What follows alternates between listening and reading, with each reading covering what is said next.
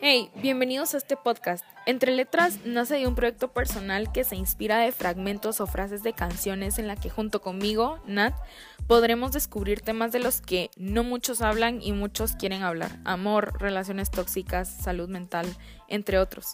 Bienvenidos a un episodio más de Entre Letras y me alegra mucho que puedan escucharme.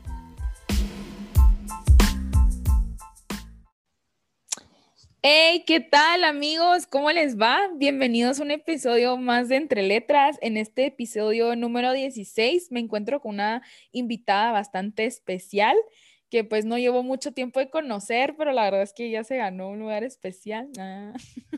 Es muy buena onda, tiene muy buena vibra y pues vamos a darle la bienvenida a este podcast, a este episodio. Es una fan del podcast, gracias, gracias por escucharlo. Y lo comparte, entonces está cool. Entonces le vamos a dar la bienvenida a este, a este ser humano tan increíble. Así que dale, presentate. Tenés que decir tu nombre, tu edad y tu signo zodiacal. Va, va, va. Hola, hola, muchis, ¿cómo están? Mucho gusto. Yo soy Celeste González eh, tengo 21 años de edad y soy Tauro.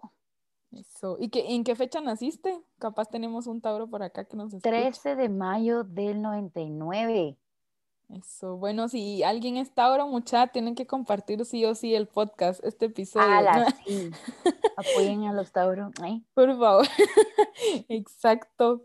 Pero bueno, mucha, les traemos un tema un poquito complicado, eh, bastante, pues, interesante. La verdad es que a mí siempre me ha llamado mucho la atención este tipo de temas y por eso mismo no quería dejar de traerlo al podcast y quería hacerlo con una persona que haya pasado por esta situación.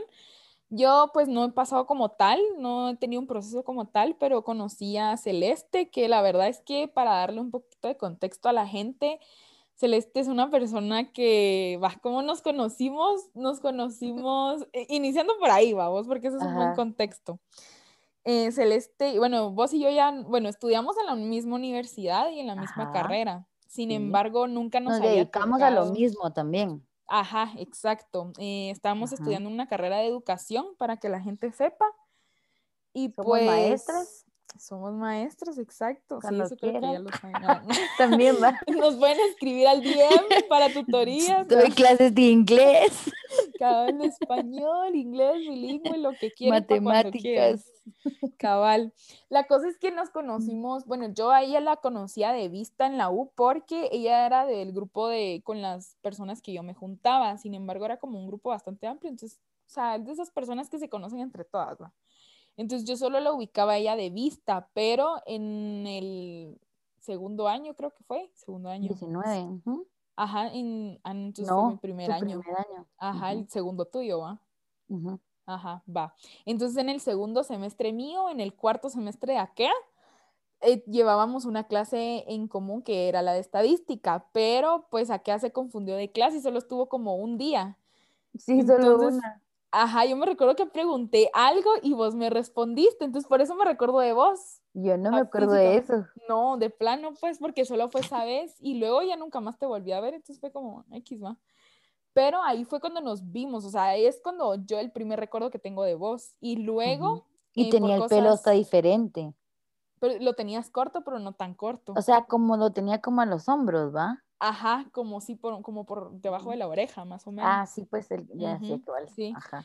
La cosa es de que resulta que el mundo es tan pequeño. Bueno, no el mundo es, bueno, ya nos conocíamos, ¿va? Mucha, o sea, huevos nos teníamos que ver en algún otro momento, ¿va? El destino, ajá. Ajá, porque tenemos amigas en común, ¿va? El asunto es de que un día, yo, eh, bueno, terminó ese año, empezó el año 2020, el año de la pandemia y todo. Yo empecé a trabajar en un colegio como en agosto y resulta que al mes después vi a Celeste en una capacitación que teníamos. Y así como, ¿y esta qué onda? Va? Yo a ella la conozco. Y la Naí, una cuota que tenemos en común, me dijo, ay, es que ella vino y estuvo en Estados Unidos. Bueno, yo ni, o sea, yo no te conocía, entonces yo no, sabía que no estabas acá. contacto en redes ni nada. nada, o sea, ajá, ni nos seguíamos ni nada, solo sabíamos, bueno, yo, yo al menos yo sí sabía de tu existencia. De mi existencia. Pero ahí va. Y resulta que ese día como que, como vimos que teníamos personas en común, acá es re re friendly y todo, ¿va? O sea, que es social excesivamente, ¿va? Demasiado. Demasiado, sí. Bastante. O sea, si yo soy social, acá me y mi maldición. Cabal, o sea, sí, súper, súper sociable, aquí a la verdad, muchísimo más que yo. Entonces empezamos a molestar, va, mucha yo estaba en buen mood, entonces yo cuando estoy en buen mood molesto con la Mara, cabal, entonces empezamos a molestar, hicimos clic y todo el rollo y ahí desde ahí nos empezamos a caer bien, va. Y así es como empezó como que la amistad, ah, la amistad. Sí, que también fuiste de las, de las maestras como que yo identificaba como viejas del colegio, porque obviamente yo no, o sea, yo llegué, yo ni había empezado a trabajar, o sea, solo me, ah, sí, me dijeron, miren, llegué a esta capacitación y ya. Y entonces también ese momento en que sos la nueva, ¿verdad? Ajá. ¿Qué pasa? Siempre hay alguien que te hace una mala cara y, y en el gremio de la educación muchos educadores que compiten todo el tiempo. sí, bastante. Entonces, pues siempre hay alguna que no. Entonces, en el momento donde yo me sentí vulnerable por ser nueva, con Natalia encontré como me sentí eh, bien, o sea, me sentí a gusto, sentí que pues ella me estaba dando la apertura, entonces también eso creo que, que jugó mucho, pues que en todas las maestras tú fuiste como de las que más me dio como esa, porque por ser yo muy social, también caigo mal, pues, porque yo no me, no me mido, o sea, yo no pienso antes de hablar a veces, entonces si te das cuenta decía cosas así instantáneas, ¿verdad? Ajá, yo te seguía el rollo, vamos por eso. Ajá, exacto, ajá. Por eso exacto. hicimos clic. Entonces nos funcionó la dinámica. Nos funcionó el Tauro y la encima. No, yo la verdad es que sí tengo muchos amigos de tu signo. No sé qué onda ahí, pero sí me caen muy bien todos. Soy fan de que sepas tanto de signos, de verdad. Soy fan, ¿Cómo la gente cómo me bulea con eso? No, mucha, es lo mejor. Yo lo voy a estudiar. Vos yo lo, yo lo consideré, fíjate, dije, ah, me voy a dedicar a esto. Mamá, ya encontré mi... Leer las cartas. cartas... Eh, en el siguiente podcast, ya saben, manden su signo de información y leemos las cartas. Ah, vale, leemos la carta natal. no, vos es un rollo eso. Pero pues sí, regresando al podcast, pues el asunto es que les vamos a hablar en este episodio llamado Con el alma muerta y el cuerpo vivo. Creo que lo resume bastante bien una frase bastante poética, dramática, muy buena. Em, y pues vamos a estar hablando del tema del suicidio, un poquito de la salud mental y todo. Creo que todos hemos, eh, todos hemos estado en algún momento en nuestra vida en, un episodio oscuro, bastante dark el asunto, pero, pero pues hay personas que sí la pasan mal, hay personas que sí consideran otro tipo de decisiones acabar con su, con, o sea, con, con el vivir, ¿verdad? Mucha. Entonces, pues, eh, ahí sí que cada quien tiene su proceso y lo lidia de una forma tan diferente. Entonces, por eso yo le quería, les quería traer una persona que que hubiera pasado por un proceso así para no venirles a hablar pajas. Entonces, pues, eso. Entonces, espero que les guste mucho este episodio. Eh, ahorita vamos a hablar un poquito sobre el artista y la canción la canción que escogimos para este episodio se llama, bueno, es el número de un, es, el nombre de un número, ¿ah? Es bastante largo porque es una línea de emergencia que hay en Estados Unidos para las personas que están pasando por depresión o tienen pensamientos suicidas. La canción se hizo con ese fin. Entonces se llama 1-800-273-8255. Así se llama la canción. Y es de Logic, Alesia Cara y Khalid. Entonces, pues Celeste nos va a leer un poquito sobre una de las artistas para que sepamos. Alesia Caraquiolo es más conocida como Alesia Cara. Es una cantante y compositora canadiense. Nació el 11 de julio de 1996. Es de signo cáncer. Hace música con género de R y B. R&B. ven cómo es, ven cómo es. R&B. Yo no sé mucho de música, perdón. Dale, dale. R&B alternativo y soul. Se hizo famosa por su primer sencillo lanzado, lanzado en abril de 2015, llamado Here. Rolling Stones lo puso en el puesto número 21 en su lista del fin de año, a las 50 mejores del 2015. Eso, sí, bastante famosa esa chava. Esa canción sí la rompió vos. Ella tiene canciones muy lindas, la verdad. Pero sí, esa canción está muy buena. Y pues yo les voy a estar hablando de Logic, que Logic es Acuario, es de mi signo, ahí lo amo. Solo por ser eso ya lo amo. Ya tiene ganado todo. Ya tiene ganado todo conmigo. No, que es radical también con los signos. No, tampoco. Yo me he enamorado de acuarios que son bien culeros, vos. Uno, uno en específico, no lo voy eso a decir. Será, eso será para otro, otro podcast. Para otro podcast, cabal, mano. Pero pues sí, regresando a esto, él es un estadounidense, él nació en Maryland y un 22 de enero de 1990, quiere decir que tiene 30 años, bueno, 31 ya. Se retiró de la música y pues ahora actualmente hace streams en un canal de Twitch. Él antes era rapero, era productor de música y era un, un rapero bastante conocido en el hip hop. Sus discos fueron bastante famosos y una de las canciones que lo posicionó a ser una persona bastante conocida en el medio fue precisamente esta canción que les vamos a poner, a tal punto que esta canción llegó al top 5 del Billboard Hot 100 y fue certificado con doble platino en Estados Unidos. O sea, sí fue bastante Ajá, fue bastante conocido. Lastimosamente eh, se retiró de la música con su, con su último álbum llamado No Pressure, que lo publicó un 24 de julio del 2020, el año pasado. Y el motivo que dio fue porque iba a dejar de hacer música para poder dedicarse a totalidad a su paternidad, ya que había tenido un hijo. Entonces, Ay, lo fue. Sí, qué lindo, ¿ah? Entonces se dedicó a eso. Debe de ser. Exacto, y por eso es que hace ahora streams en Twitch, así que si les gusta, vayan a seguirlo a Twitch. Aquí haciendo promoción, va. Si lo quieren ver, por favor. Cabal, apóyenlo, es acuario. es papá, es a su paternidad. Es humano, miren gran somos los acuarios. Cabal. Y luego, por último, No nos tenemos... pagó, pero no pasa nada. Pero no pasa nada. Va, y por último tenemos a Khalid. Khalid Donald Robinson nació un 11, ¡Ah, mano, qué lindo! Un 11 de febrero de 1998. Es de mi Se signo me hace que aquí hay, aquí hay hecho pensado uno del mismo signo y el otro no, no, no, no, no, no. No, mira, igual, qué, qué casualidad. Él tiene 22 años, bueno, ahora 23, vamos, porque ya A la gran Natalia a la gran. En la ciudad. No, ella tiene 23 años, es un cantante y compositor bastante conocido, él es del estado de Georgia, en Estados Unidos, y pues el género, el género en el que está más relacionados es, es el RB también, el blues alternativo, y él antes compartía sus composiciones en SoundCloud, que era una, una plataforma en la que pues muchos artistas independientes subían su música, se hizo bastante viral por ahí del 2000, ¿qué? 16, 17, yo recuerdo que mi prima tenía SoundCloud antes que Spotify, creo que antes no existía o, o no, no, no me recuerdo. Pero un montón de... Ajá, no, SoundCloud.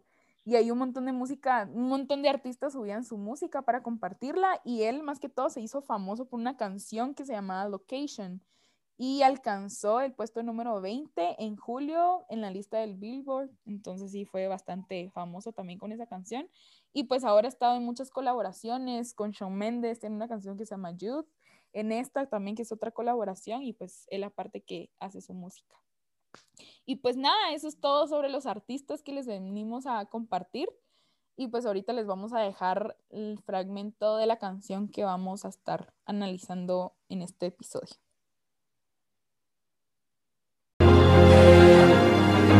Pain don't hurt the same, I know. The lane travel feels alone. But I'm moving till my legs give out. See my tears melt in the snow. But I don't wanna cry, I don't wanna cry anymore. I wanna feel alive, I don't even wanna die anymore.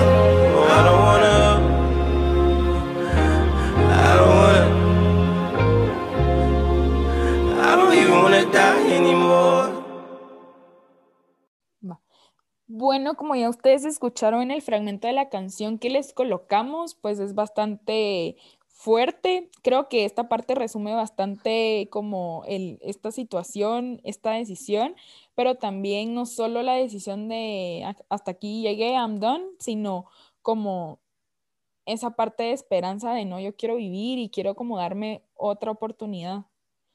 Justamente cuando dice, but I don't want to cry, I don't want to cry anymore. Y, a mí me regresa de que realmente te cansas y te cansas de todo, hasta de llorar y de sentirte tan mal, o sea, mm. es un cansancio que, que, te agota, o sea, es una, no, es una tristeza que te agota, es un sentimiento que te agota. Y entonces tal vez te entra un poco de esperanza de, ya quiero sentirme bien, va. I wanna feel alive y, y, me, y feel, ¿verdad? Sentirme vivo. Porque puedo estar vivo, pero no me siento vivo y quiero sentirme, ¿verdad? Ese feel, esa palabra ahí es clave, ¿verdad? Porque muchos podemos estar vivos y no sentirnos vivos, como en el título, ¿verdad? O sea, Exacto, eso iba. Se resume bastante bien. El, el alma está muerta y el cuerpo está vivo, entonces es esa, esa, esa conexión, ¿verdad?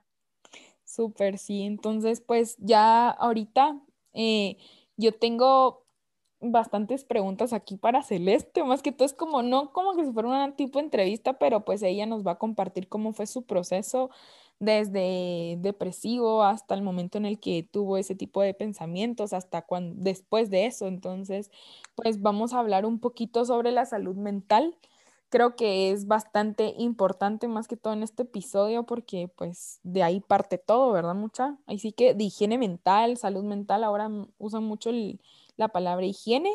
Y pues aquí hablando un poquito sobre el suicidio, hay una psicóloga que se llama Majo Gárzaro que tiene una página que es súper bonita, se la recomiendo, se llama arroba GT aquí haciendo propaganda sin pagar, ¿va? Promoción a todo el mundo. Cabal, mano, ya saber ni cuántos millones ganaría yo. no, pero la verdad que sí. Pero esto sí se lo recomendamos un montón. Es una página de una psicóloga acá en Guatemala y pues ella menciona que como profesionales de salud mental todo el tiempo velamos, eh, velan por el bienestar integral de sus pacientes y que para ellos lo más importante es resguardar sus vidas, ¿verdad?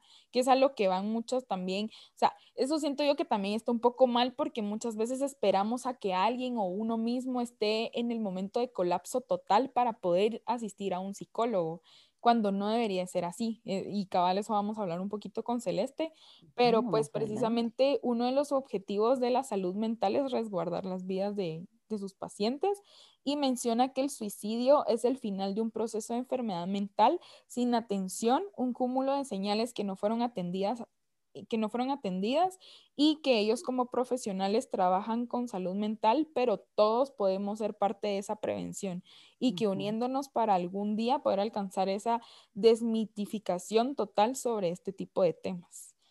Entonces, pues al final hay otro psiquiatra, eh, llamado doctor Byron Recinos, que menciona que el suicidio no es un acto voluntario y que solamente es la manifestación final de un, de un padecimiento multifactorial que tiene que ver con genes, con crianza, con biología y con eventos de vida, así como otras enfermedades son terminales y pueden tener destinos difíciles como la muerte, igual lo tienen las enfermedades como la depresión, la bipolaridad, etcétera. Entonces, pues esto eh, viene a definir bastante lo que es el suicidio tú me decías antes de grabar esto de que te, te entraba un poquito en conflicto la palabra enfermedad. Entonces no sé si quisieras compartir ese punto de vista. Sí, sí, sí. Eh. me, me, me, da un poco de conflicto la palabra enfermedad, porque en la universidad justamente eh, platicábamos, discutíamos y aprendíamos en construcción unos con otros que el concepto enfermedad se da cuando uno puede curarse de verdad.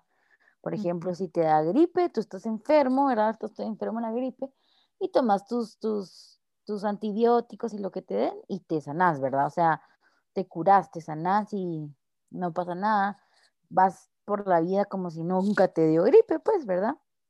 Pero que cuando tenemos un padecimiento que no se puede curar, pues se le llama condición de vida, es una condición con la que tú vas a estar todo, todo lo que te resta de vida.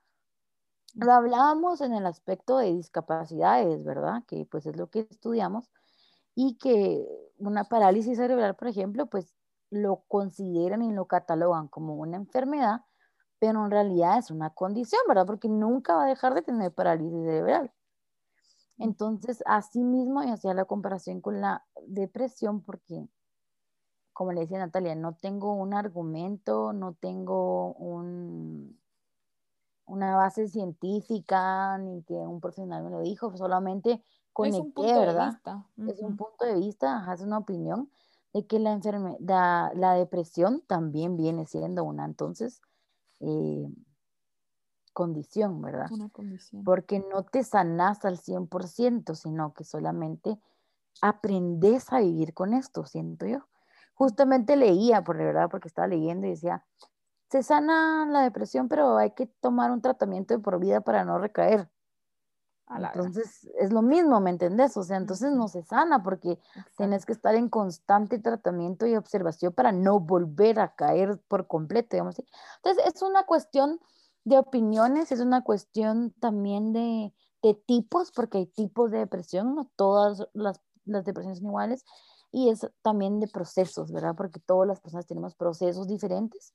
Entonces mi proceso, a pesar de que puede ser muy igual en, en en algunas cosas con otro proceso, pues no es el mismo.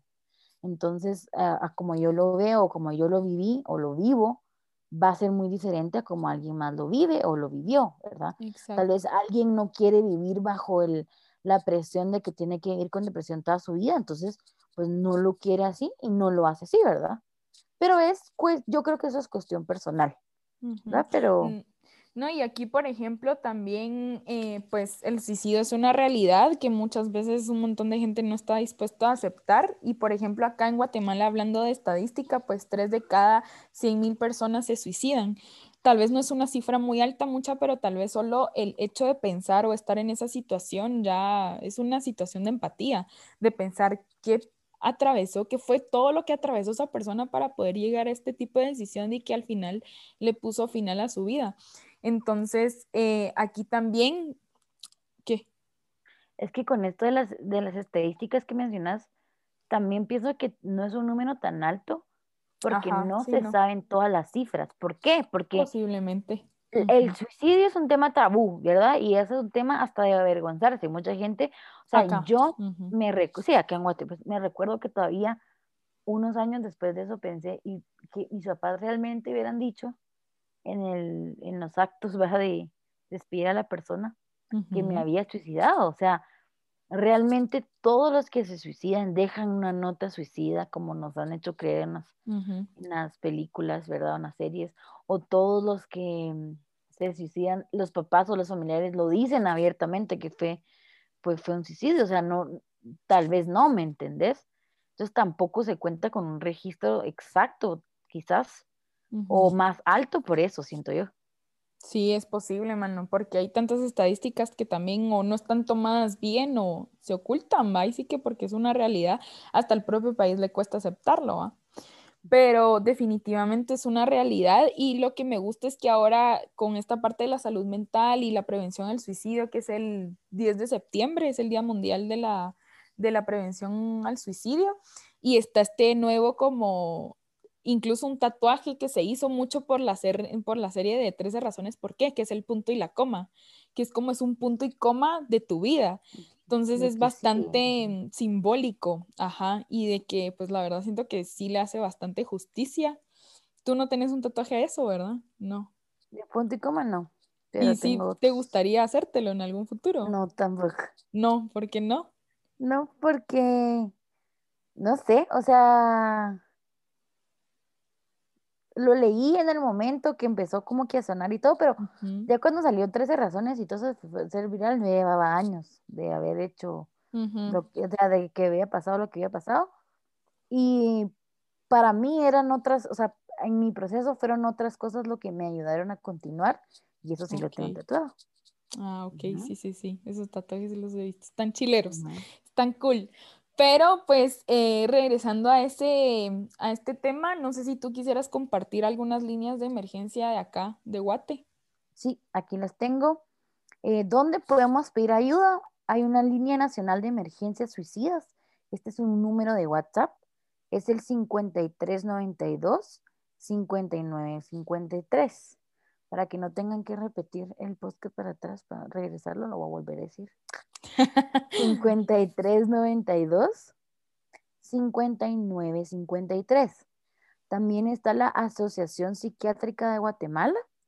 Eso es una, una red social, creo que es Instagram, y es arroba asociación guion bajo psiquiátrica guion bajo guate. Arroba asociación guion bajo psiquiátrica guion bajo guate. Y hay una Liga Guatemalteca de Higiene Mental. Esta tiene dos números de teléfono. El primero es 2232 6269. 2232 6269 y 2238 3739. 2238 3739. Sí, bueno, pues también hay muchas universidades que brindan este apoyo de salud mental. La VG tiene su propia, su propio lugar, te contactas a través de un correo eh, con ellos y pues ellos te brindan este proceso. También es de forma presencial. Todas las universidades que yo sepa lo tienen, la San Carlos, la Landívar, la VG, entonces pues, y bueno, y el todas colegio de psicólogos también. Ah, el colegio de psicólogos. Entonces, pues, eh, Ahí sí que para buscar ayuda mucha se puede, no están solos, ahí sí que compartírselo a una persona de confianza creo que es también bastante liberador. Y pues vamos a adentrarnos de lleno, de lleno ya con este tema. Entonces, eh, ¿tú cuál es la importancia que le das a la ayuda profesional en este tipo de casos? Creo que es bastante. A la ayuda profesional, ah, no, o sea, mira, el, hay que tener claro lo que es un psicólogo, porque también tenemos este concepto de un psicólogo es para los locos, digamos, ¿verdad? O yo puedo con esto solo, o creen que también que solo contándoselo a alguien ya es como suficiente. No, y no, y además que piensan también que un psicólogo tiene todas las respuestas. Y realmente hay que entender que los psicólogos tienen solamente todas las herramientas, estrategias y conocimientos para acompañarnos o para que tú busques tus propias respuestas también. El proceso, no, es, eso, exactamente. Yo te digo que la, la, palabra es acompañamiento. Los psicólogos nos dan un acompañamiento eh, para irnos pues descubriendo, conociendo, entendiéndonos a nosotros mismos, entendiendo lo que sentimos, lo que pensamos, lo que, los, lo que estamos experimentando, que son tantas cosas que, tenemos y no, no entendemos, a veces no sabemos cómo manejarlo. Entonces, el psicólogo nos acompaña, es importante porque, como menciono, ellos son profesionales que tienen herramientas, que tienen la capacidad de, guiarte por donde tenés que, ir, ¿verdad? Em, ellos entienden, tienen diagnósticos, tienen pruebas donde pueden ir midiendo cómo son tus niveles o si está normal o no está normal. Entonces, eh, a partir de, no podemos, por ejemplo, ayudar a alguien si no sabemos cuál es el problema. Entonces, como decís, muchas veces se lo contamos a nuestros amigos, pero ellos saben dónde se origina el problema, cuál es la raíz del problema. No, ¿verdad? Entonces, los psicólogos van teniendo todo este proceso, ¿verdad? Desde la primera cita, la primera sesión, donde te conocen, ¿verdad? Em, te escuchan cuáles son tus cosas y tus... No, y aparte, o sea, está bien que alguien te escuche, o sea, tampoco vamos a decirles, no, no contes nada, o sea, solo contáselo a un psicólogo, no, tampoco, pues, porque si realmente estás atravesando por un momento difícil, creo que le hace, pues, ganas, ¿va? Pero lo ideal sería que fueras con un psicólogo. No, y justamente dentro de la psicología hay algo que se llama red de apoyo, que todos tenemos que tener una red de apoyo y por lo menos tienen que ser cinco personas, ¿verdad? Una red ¿verdad? Una red de, personas con las que contemos, que nos escuchen, que nos apoyen y que incluso mucha, realmente nosotros pensamos que uno tenemos que darles discursos a las personas cuando realmente solamente se trata a veces de estar ahí. O sea, no requerís tal vez hablar tanto porque el, apoyo hay, hay de muchas formas, pero cuando entramos a algo como la depresión, necesitamos la vida profesional porque justamente como mencionaste antes, si no, esto termina en, suicidio, en una muerte, porque no se puede más, ¿verdad? No sentimos y realmente no solo sentimos, sino que no podemos más. O sea, esto, esto es algo que acaba contigo. Es la gota que derrama el vaso. O sea, la depresión es como un, un monstruito que te come, te come por dentro, te come todo, las ganas, las energías, el hambre, eh, tus sueños, el amor incluso por tu familia, o sea, empezás a ser indiferente eh, a todo. Y Desapegado a tu vida, O pues. sea, no, ni a tu vida, a todo, nada te importa, o sea, dejas de, estar como en calidad de persona. A todo lo que compone tu vida, a todo lo que compone tu existencia. Te come, te consume y no estás en ti, o sea, estás fuera de ti. y, y no es posible regresar a ti sin ese acompañamiento de un profesional que entienda y sepa cómo llevarte otra vez. Ajá, no, yo creo que es que muchas veces también lo dejamos al tiempo. No es algo que se, se acostumbre a hablar la salud mental, mucho menos acá en Guatemala, que sabemos que es un país bastante conservador, ¿va?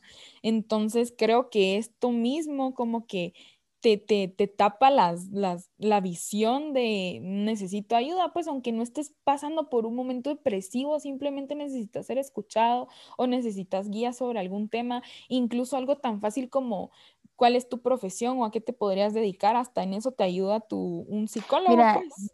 Sí, yo la verdad. Con cosas súper básicas, no es necesario llegar a este tipo de actos o llegar a este tipo de pensamientos para, o sea, puedes prevenirlo desde antes. ¿Y cómo es?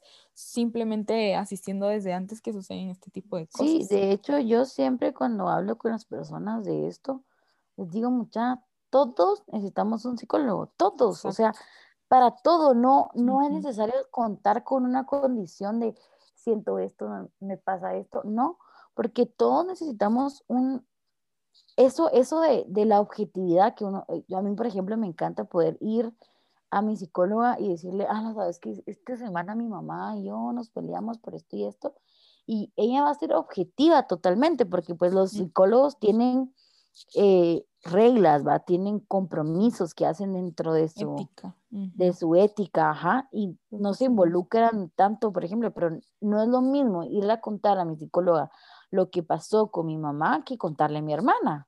Exacto.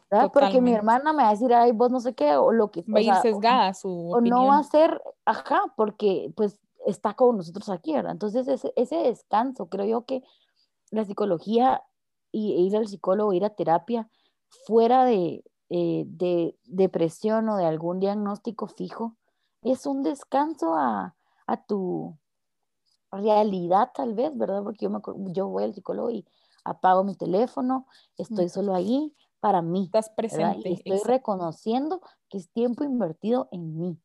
Y yo creo que eso es bastante importante vos. Yo creo que ese enfoque que vos le das, siento que ese enfoque debería ser para todos, sin importar lo que pase. O sea, es tiempo para vos. O sea, tu salud mental también es parte de tu amor propio, pues. Y, es tan importante vale. como la salud física. Porque yo de verdad siempre les digo, si te preocupas por qué comerte, si te preocupas por hacer ejercicio, si te preocupas por tu salud física, ¿cómo no te vas a preocupar por tu salud mental? Porque la salud mental incluye igual muchísimas cosas, no solo cómo me siento conmigo, porque eso es autoestima y eso es una parte de la salud mental, pero por ejemplo, ¿qué consumo, verdad? ¿Qué veo en mis redes sociales? ¿Me llena, me edifica, me ayuda a ser mejor, me construye, me destruye? O sea, realmente, así como consumimos eh, por ejemplo, comida saludable, tenemos que consumir contenido saludable, ¿va? O sea, la salud mental involucra todo, todo un, como un todo de salud física, ¿va? tiene que ser una sinergia, lo mismo, y la, y la gente, la salud mental la tiene como no importante, como eh, ahí solito se va, ¿verdad? Y por eso tenemos, creo yo, tantos adultos con muchos traumas, ¿va? Exacto. Porque todos tenemos traumas, pero mm. las generaciones ah, de antes creo que no tenían ese como conocimiento de que podemos lidiar con nuestros traumas, podemos trabajar nuestros traumas y a partir de eso ser mejores. En, cambio, creo que ahora eso se está cambiando un poco y nosotros, esta generación, creo que somos más responsables. ajá, lo está cambiando más. Nuestra, eh, nuestros traumas, nuestros problemas y nos estamos haciendo cargo de ellos porque, ¿qué pasa? Mi, mi, salud mental no me afecta solo a mí, al final de cuentas. Exacto. Afecta, a, mi, alrededor. Eh, y sí, vos, eso es bien importante porque uno lo ve hasta con sus papás. Es que él es así por, por, lo que le pasó cuando era chiquito. O sea, entonces son heridas y son cadenas. Ajá. Y son cadenas que vienen arrastrando desde la infancia o desde la niñez. O sea, Y realmente es cuando vos decís, mira, en serio necesitas ir a un psicólogo, no porque estés loco, porque estés loca, sino porque tenés que sanar esa parte de vos que todavía seguís arrastrando. Y eso no está bien, pues, o sea, y, y, está mal porque quiera que no vos arrastras esas cadenas y sin querer se las pasas a tus hijos, a, a, tus hermanos, y, no está, en no todos los casos porque con parejas, por ejemplo, ¿qué pasa cuando vos no sanas a tus parejas anteriores y tú decís, ya lo superé porque no me importa, no lo quiero ver y, tal vez sí, está como superado porque rompiste relación completa con esa persona, no quieres verlo, no quieres hablarlo y no sé qué, no sé qué. Pero realmente el trauma o la herida está completamente sana, estás segura que no estás arrastrando cosas o comportamientos, conductas, pensamientos que aprendiste y que vas a venir, entonces vas a hacerte en una nueva pareja y vas a lastimar y vas a herir a otro corazón, entonces se vuelve una cadena. Como no somos responsables de nosotros, dañamos a los demás y esos no son, si no somos y si ellos no son responsables, dañan a los demás, entonces se vuelve también una cultura de dolor, de entonces es bien extenso y creo que ya va siendo hora que empecemos a ponerle atención y empezar por nosotros, vamos. O sea, si yo estoy lastimada y yo identifico que mi salud mental no está al 100%, pues me cuido yo, me hago responsable de mí, ¿verdad? Para no continuar con esa cadenita, con ese círculo vicioso, con eso. Entonces, eh, siempre uno empieza por uno y siempre todo empieza por dentro también. Exacto. De adentro hacia afuera. Entonces, Sí, yo siento que eso es bastante clave. Y por ejemplo, ya hablando un poquito más de vos, o sea, ¿desde qué edad vas vos al psicólogo? Fíjate que, eso suena muy chistoso, ¿va? pero yo, que no mal recuerde, desde los 10, 11 años, tuve que, mm, que asistir. Gracias a, la vida, al universo, tuve una mamá responsable que ante los indicios, ¿verdad? Ante los, se informó, o no sé si ya estaba informada o si... O lo reconoció a vos. No, o sea, me refiero a que se informó en cuanto a que su hija necesitaba un psicólogo. O sea, no sé si, cuánta conciencia, porque mi mamá fue mamá joven. Ella me tuvo a los 21. Entonces, imagínate, a los 31. Vos igual mi mamá a los 21. A los 31, sí, yo tenía 10. ¿Tu mamá es del 78? supongo, sí. Sí. Pero, no sé. Te pregunto por qué mano literal el mismo año. Ah, no, porque vos sos del 99. No, yo soy del 99, no. Va. Entonces, o sea, ella sí fue consciente de que su hija necesitaba un psicólogo, ¿va? Por eso digo, no sé si en ese momento, hasta esos indicios, ella preguntó, investigó, indagó y, y se informó y lo hizo, o si ella ya traía como un, unos presaberes, ¿verdad? Preconocimientos de, de eso, conocimientos previos de eso, y lo aplicó en ese momento, pero me llevó, primero fui a una que estaba en un colegio, me acuerdo, en zona 5, eh, iba los sábados, ellos me llevaban, mis papás, los dos, mis dos papás me llevaban y em, me esperaban. De, de esa terapia que fui, me acuerdo que aprendí lo que era ser indiferente porque ella, pues yo tenía 10 años, era una niña, entonces me enseñó una carita feliz, chiquita. me enseñó una carita triste, me enseñó una carita enojada, me enseñó una carita confundida y me enseñó una carita como con una raya de boca, así. Entonces, ¿cómo te sentís? Y yo no sabía cómo me sentía. Y me dijo, mira, los seres humanos tenemos muchas emociones y como que me enseñó las emociones, ¿verdad? Yo sí, yo sé, esto es feliz, esto es feliz. Pero me dijo, en el momento que vamos a la diferencia necesitamos ayuda, me dijo. Y tú ya sos una persona que maneja más la indiferencia que cualquier otra emoción. O sea, yo ya no estaba ni siquiera triste o enojada o confundida, sino era indiferente. Todo me daba igual. Todo me daba igual. Eh, ¿Te comprendo tu comida favorita? Eh, eh. No tengo hambre, no quiero. ¿De no sé qué? No. Entonces, ahí entendí y me acuerdo, nunca se me va a olvidar que, que, era indiferente. Entonces, eh, nunca, no, nunca se me va a olvidar. Y luego cambié, no sé por qué cambié de psicóloga, la verdad. Creo que mi mamá, pues era cristiana en ese entonces, no sé. Y entonces cambiamos a una psicóloga cristiana, porque pues los psicólogos tienen, pueden manejarse como ellos mejor gusten, ¿verdad? En cuanto a religiones, entonces también me llevaron después con ella y desde ese entonces hasta el día de hoy no he dejado de ir al psicólogo. ¿Y seguís asistiendo con ella? No, ya no, Ya ahorita que soy grande, o sea, obviamente tuve mi proceso con ella, se llamaba Glendy, me acuerdo. Todavía tengo contacto con ella, eso sí. Mm, ok. La quiero mucho, la respeto mucho, la admiro mucho, es una mujer extraordinaria y le agradezco mucho todo lo que ha hecho por mí. Yo le digo que me salvó la vida. ¿verdad? Em, y siempre que la veo o, o le puedo escribir, se lo digo, le agradezco por salvarme la vida. Y luego, eh, ya ahorita de grande, eh, ya empecé a yo buscar mi propia psicóloga, encontré a Annie, que es mi psicóloga actualmente, que la amo con todo mi ser también. Entonces, ya como, ya cuando yo empecé pues a, in- a independizarme en tanto trabajo y etcétera, pues ya me tocaba, además que también lo busqué, busqué una, la terapia por ya conciencia propia, ¿verdad? Porque pues antes mi mamá me llevaba, mis papás me llevaban, o a veces hasta mi abuelita me llevó, y pues la verdad es que no, no, no me acuerdo si era tan consciente al 100% que era un psicólogo y que iba a terapias y a qué me ayudaban. O sea, tal vez no tenía la plena conciencia porque en ese entonces no entendía yo nada de lo que estaba pasando. Ajá, exacto. No eras Pero eh, ya de grande, pues lo fui como aprendiendo, ¿verdad? fui asimilando las cosas que pasaban. Y también hay tantas cosas que ahora de grande decía, por ejemplo, el trabajo donde estaba, no me sentía tan cómoda. Sí, pues se volvió Y parte de tu a, vida. a- ajá, empecé a ver factores que me estaban afectando y que dije, tengo que tomar terapia, o sea, necesito Ujú. este momento otra vez para mí. Y ya eh, hice mi, mi mamá es psicóloga, ¿verdad? Ella se hizo psicóloga ya de- después, estudió psicología cuando estábamos yo más grande. Y pues con ella contacté a Ani, le pedí a mi mamá, por supuesto, contactos y conocí a alguien. Entonces, obviamente no la conoce porque no se pueden como conocer, también no es como lo más eh, Sano.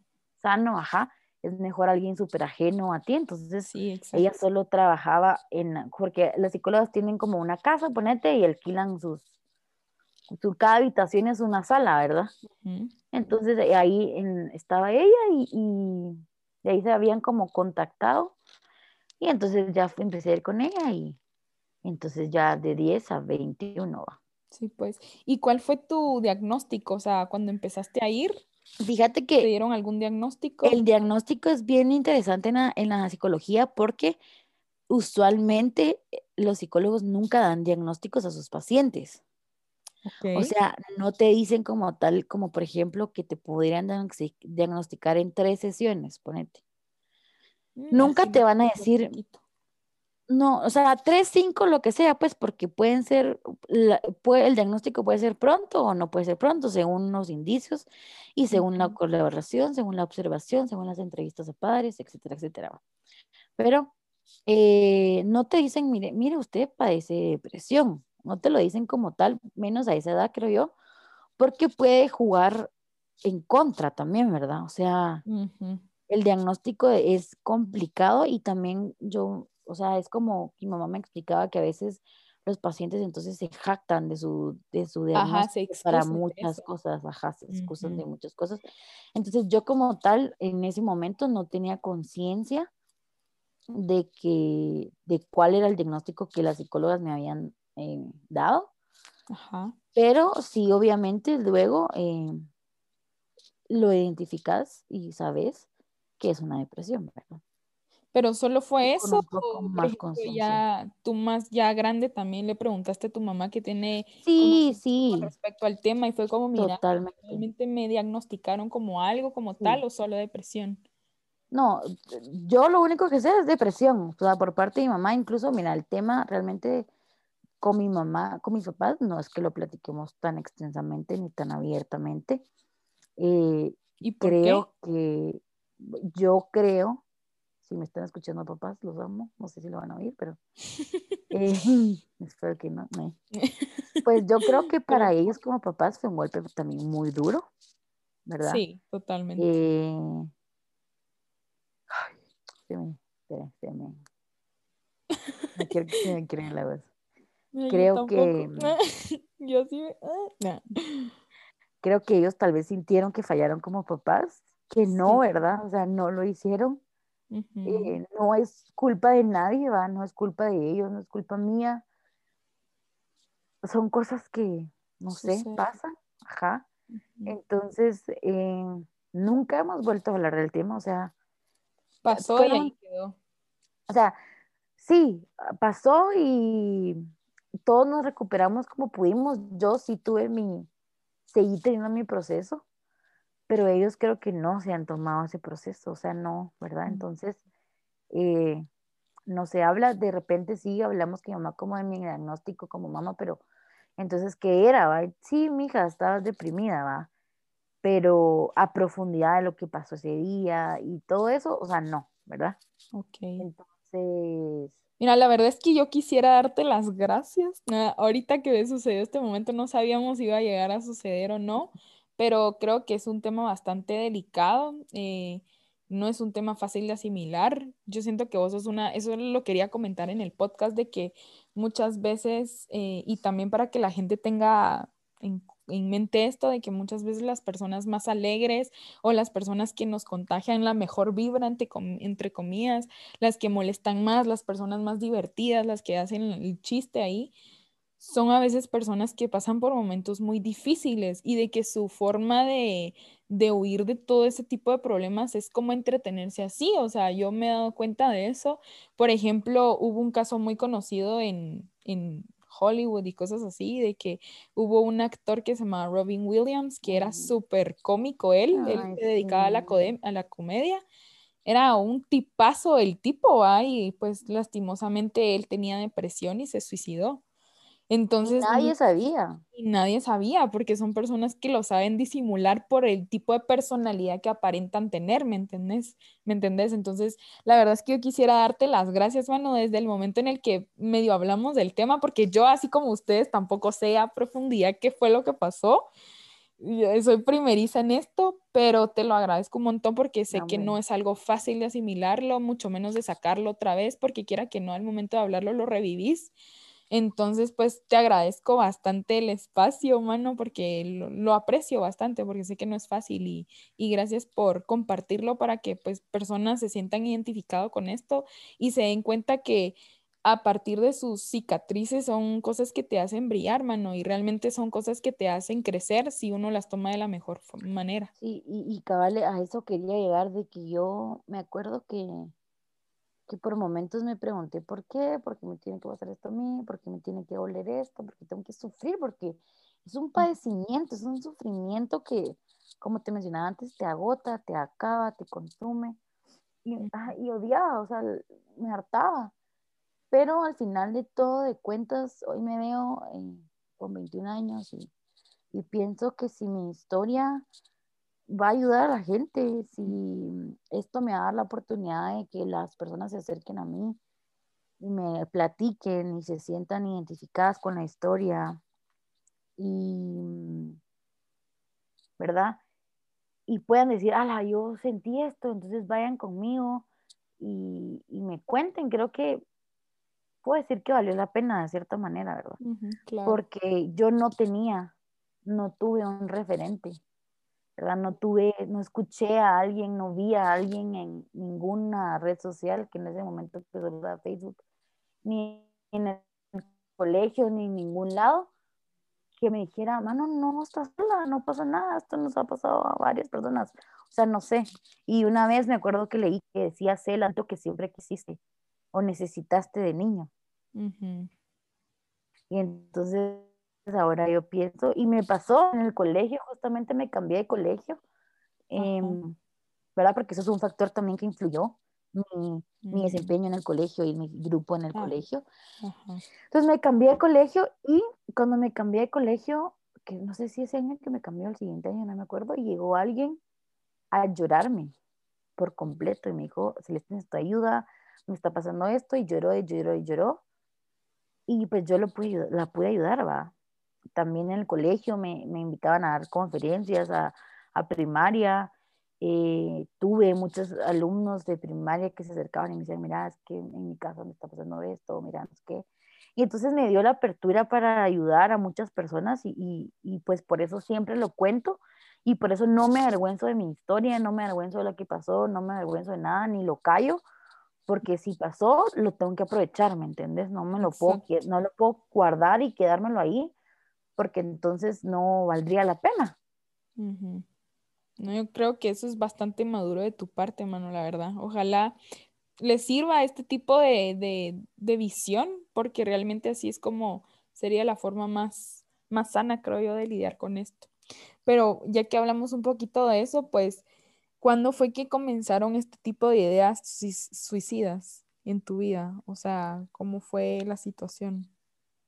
Fíjate que la verdad, la verdad, la verdad, 100% honesta, no tengo como claro un, una fecha, un momento que yo te diga, ¿verdad? Este día pasó y por esta cosa pasó, sino como todo es un proceso. Eh, era una niña que no la estaba pasando bien en ningún sentido. ¿Te hacían bullying o algo así? en el colegio nunca fui como tan aceptada o si fui aceptada después fui rechazada porque siempre he sido de tallas más grandes, por ejemplo, ¿verdad? Siempre he tenido...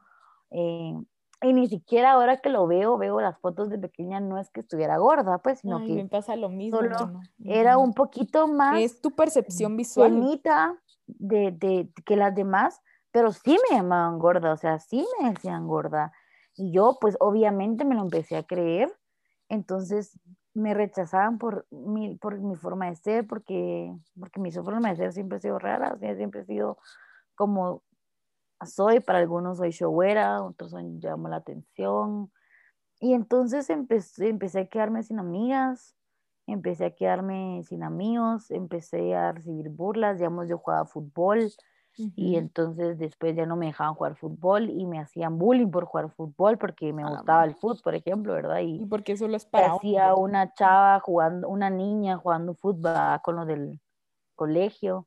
Entonces como que fuera una serie de cosas que la Mara dice como, ay, el bullying no pasa nada, que no tienen, no sé qué, o sea, de verdad que está tan, lo ponen como si no importara, pero uno que lo recibe, yo me acuerdo que comía en el baño, me acuerdo que me escondía para que no me molestaran, me robaban mi comida, a veces mi refa, entonces, o sea, sí llega un punto donde de tanto que te dicen y te dicen y te dicen y te dicen, te la crees. te la crees y, y, después empieza esto de que quiero ser aceptada, quiero pertenecer, porque hablábamos de que todos los seres humanos, alguna vez lo hablamos, porque en la nativa hemos tenido muchas, tenemos muchas eh, conversaciones, profundas que no grabamos para podcast y siempre le digo, hubieras grabado, qué, qué bueno nos quedó, pero los seres humanos todos tenemos un sentido de pertenencia y pues yo al querer pertenecer renunciaba a mí, a lo que yo era realmente por hacerme a lo que la gente le gustaba o la gente quería. Y de todas formas no va, porque no funciona, no funciona ser alguien que no sos. Exacto. Entonces, igual tengo un podcast por si quieren irlo a escuchar, es el número 12. Regresamos. Y entonces, entonces no funciona y entonces de todas formas te sentís mal porque tenés que ocultarte. Mano, hubo hasta en ese entonces me acuerdo que hicieron un Twitter, Twitter ni era tan famoso. Sí, no. Hicieron un Twitter que se llamaba Una burla para mí y subían fotos mías burlándose. Mm.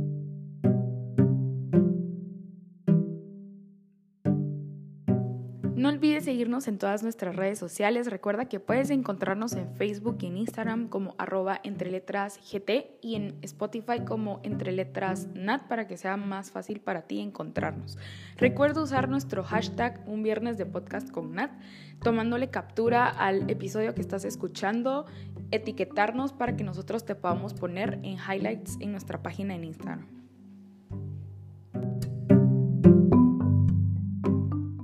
Tweets burlándose y era una cosa ciberacoso, que, mano, qué fuerte. O sea, la gente llegó a extremos, ¿me entendés?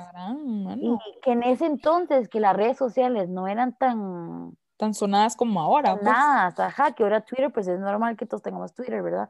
Pero y a esas edades también, o sea, y que todavía se hayan encargado, porque yo ni usaba Twitter, creo yo, y de mandármelo, o sea, hicieron la página, el perfil en Twitter, hicieron los tweets y todo, y todavía alguien me la manda por Facebook, mira, y me manda como screenshots, ¿va? A la O sea, madre, mira, qué fuerte. Así como si no lo viste, míralo. Ajá, o sea, cercioreándose, ¿verdad? Mira, aquí está.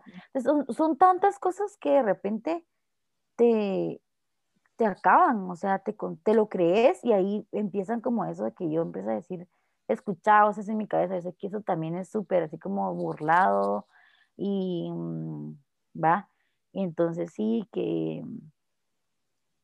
que me, yo me acuerdo que me decían como manos y vos no estás, no pasa nada.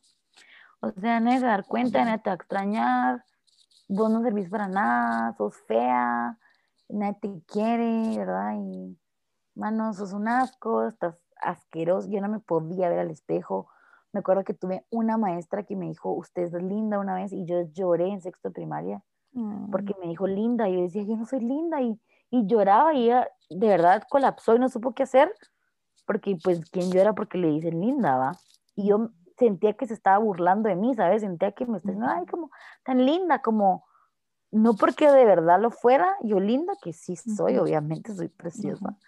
No, porque llevaste en un ese- proceso de eso. No, pues. ajá, pero en ese momento, para mí era así como, ¿qué? O sea, es- entonces fue, fue todo eso, ¿va? Voces, tampoco en las, las cosas en mi casa tampoco estaban como bien, que no, repito, no es culpa de nadie, pues, sea, no es culpa de que, de nada, pero pues son un, un cúmulo de cosas que una niña de 10, 11, 12 años, pues no manejaba, no sabe cómo manejarlas. Eh, entonces me vine abajo, me vine por completamente abajo y pues estos, estos pensamientos que me, que me, ¿verdad? Me Que te me una vez y otra vez y era todos los días escucharlos y escucharlo y empezar a odiarme por completo por lo que yo era, porque yo decía, ¿por qué soy así como soy? O sea, si a nadie le gusta, ¿por qué? Y, y, y si Dios existe, ¿por qué Dios me hizo así? Pues, o sea, ¿por qué me hizo de una forma en que nadie me iba a querer, va? Pues no lo entendía, pues, entonces era para mí un, un odio que me agarré, o sea, no era la demás, no eran las demás personas que me caían mal, no era que los odiaba porque me trataban mal, era mí, porque Ajá. yo sentía que yo era el Tú problema. eras el problema, exacto. Ajá, yo tengo un problema, y como yo tengo un problema, nadie me quiere, como yo tengo un problema, nadie juega conmigo, yo tengo un problema, nadie nada, o sea, yo soy esto y soy, entonces encontraba todos los errores en mí, ¿verdad?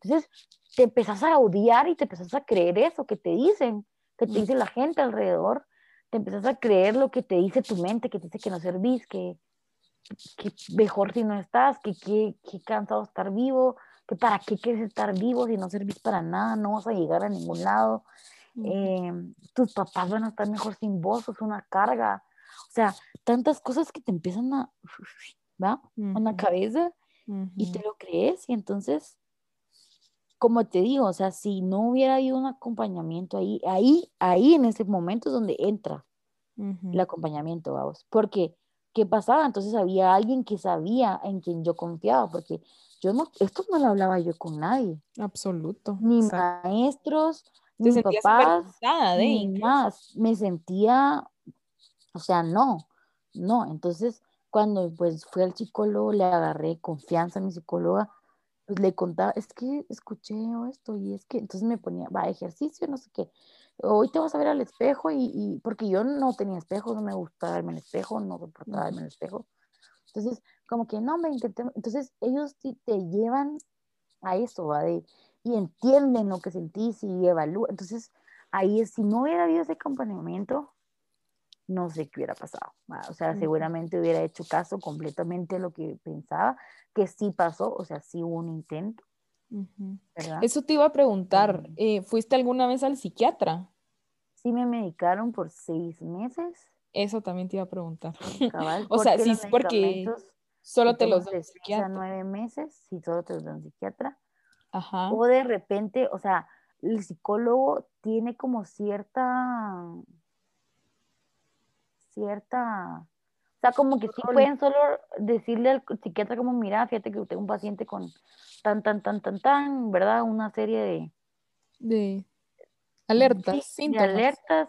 Entonces, como, ah, va, sí, podemos eh, dar este, va, por ejemplo. Entonces, Mm, o sea, como que sí de repente, pero siempre el psiquiatra es el que da la receta, digamos, Sí, va. pues, ajá, Y hay muchos psicólogos que ya tienen como un psiquiatra de, de cabecera. Que trabajan, ajá, de cabecera, que trabajan con ellos, y a veces vas solo una vez al psiquiatra, como para que el psiquiatra se cerciore, ¿verdad? De los síntomas y de todo, y ya. Seguí ya. con tu proceso con terapeuta, ajá. ¿Y te recordás de, lo, de las medicinas que tomabas?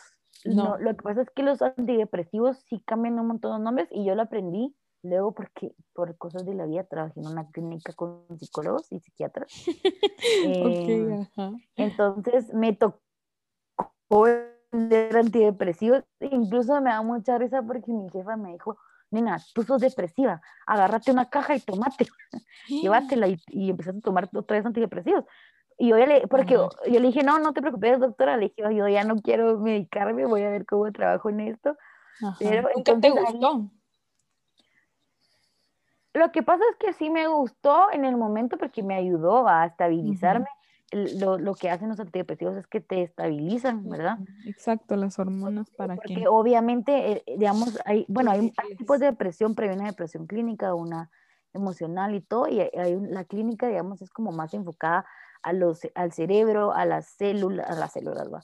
a los Las neuronas. neurotransmisores, ajá, los neurotransmisores, a las conexiones neuronales, a, las, a la dopamina y todo eso que no, Ujú. no trabaje igual, o sea, no Ajá, no, no se genera de la misma, en la Ajá. misma cantidad. en la cantidad, entonces los antidepresivos ayudan, ¿verdad? A que, a que A regularlo. esté, eh, arriba, abajo, muy arriba y muy abajo y así, sino que mantengas pues lo más estable posible. Entonces, en cierta manera sí es estable, pero como yo era pequeña también, mi psicóloga no quería que yo me adentrara al mundo del medicamento tan lleno, ¿verdad? bien peligroso, porque he eh, escuchado de personas que se vuelven adictas a los antidepresivos. Haces otro tema que a veces se discute que los antidepresivos no son adictivos y otros dicen que sí, y hay una serie de discusión aún abierta por eso, pero, eh, o sea, puede pasar. Entonces yo estaba chiquita, como te digo, no entendía como todo, fui entendiendo poco a poco, pero también me acuerdo que mi psicóloga me dijo, tú puedes, tú puedes salir sin medicamento, vamos a empezar a utilizarlo porque necesitamos estabilizarte un poco para poder trabajar, ¿verdad? Como para poder dar ese ánimo y estar así, ¿verdad? Pero eventualmente, y se empieza cabal, se empiezan por dosis pequeñas, ¿verdad? Por ejemplo, si es una pastilla de 10, te tomas la mitad, después ya te tomas a 10 y se quita de la misma forma, ¿verdad? Estás en 10 o en 20 y vas tomando la mitad y la mitad. Y así como te lo, no te lo pueden dar de una vez como te tomas una taxina o un tubo antibiótico X, De un solo. gradual, ajá. A veces que te lo ponen con comidas, en la comida o después de una comida, ¿verdad? Para que no sea tan... Y se- según los, ellos van midiendo y te van subiendo un poquito, de poquito a poquito la dosis. Hasta que te quedas en una dosis como por mucho tiempo para quitártela también te la quitan de poquito en poquito. De poco a poco. ¿verdad? porque el cuerpo también está, está acostumbrado y pues se, y también es ese proceso de, de irlo quitando para ya no, ya no, ¿verdad? Necesitarlo y eso es lo que te decía, que por eso yo pienso que, que hay días, o sea, que eso se, se lidia con eso siempre, porque por ejemplo, ¿te acuerdas que íbamos a grabar el podcast hace un montón de tiempo? Y yo te escribí, te dije, no estoy bien, o sea, ahorita no Sí. lo puedo grabar, me siento mal y porque hay veces, o sea, me sigue ganando eh, la tristeza, me sigue ganando las ganas de ya no estar aquí, me siguen ganando esas ideas, eh, me siguen votando a veces, sigo saliendo sin ganas de salir, sigo sintiendo por momentos que me duele el cuerpo, cada, cada paso que doy, no porque hice ejercicio o no porque tuve alguna actividad, sino porque eso exactamente es lo que hace la medicación, va esos días malos, no los sentís tan malos. Ajá, los, los sentís Cuando un poquito mejor. Cuando los dejas, pues sí se sienten con todo su peso, pero aprendes a, a, A a lidiar. a o sea, así como hoy tuve un momento donde colapsé y yo estaba así de, no sé, no sé qué sentí, no sé qué pensé y después solo dije, vos puedes, no dejes que esto te gane. O Ujú. sea, y es entonces una lucha constante, obviamente unos días más que otros, ¿verdad? Pero, pero sí, entonces sí fue un, un momento, igual mis papás tampoco querían medicarme, tampoco les pareció 100% la idea, pero pues también miraban por el bienestar de su hija, ¿verdad? Entonces, pues, mientras fue necesario, un momento donde sí estaba como muy, que fue justamente después del intento, ¿verdad? Eso te iba a preguntar. Ya como que adentrándonos un poquito más a este tema. Ajá, ¿cómo fue ese día que intentaste hacerlo? Fuera de esto, me dijiste que fue un 8 de octubre, un día antes del Día Feliz. Que fue Y que te recordaste, ajá. Fíjate que, aquí que estás en cámara, ya te las enseñé, ¿no? Fíjate que, no me, no me has hablado de esto nunca, por eso te preguntaba, por eso a eso me ah. refería de que era primeriza en esto, pero el día que fuiste a mi casa, no sé cómo, porque siempre usas manga larga, ¿va? O pues al menos tres cuartos. Ajá. Bueno, ese día porque andaba en zona uno y me tengo que cubrir porque... Ajá, pero a lo que voy es de que cabal, tú tienes muchos tatuajes en los brazos y nunca por mensa, no sé, nunca me había dado cuenta en la parte de, de las muñecas.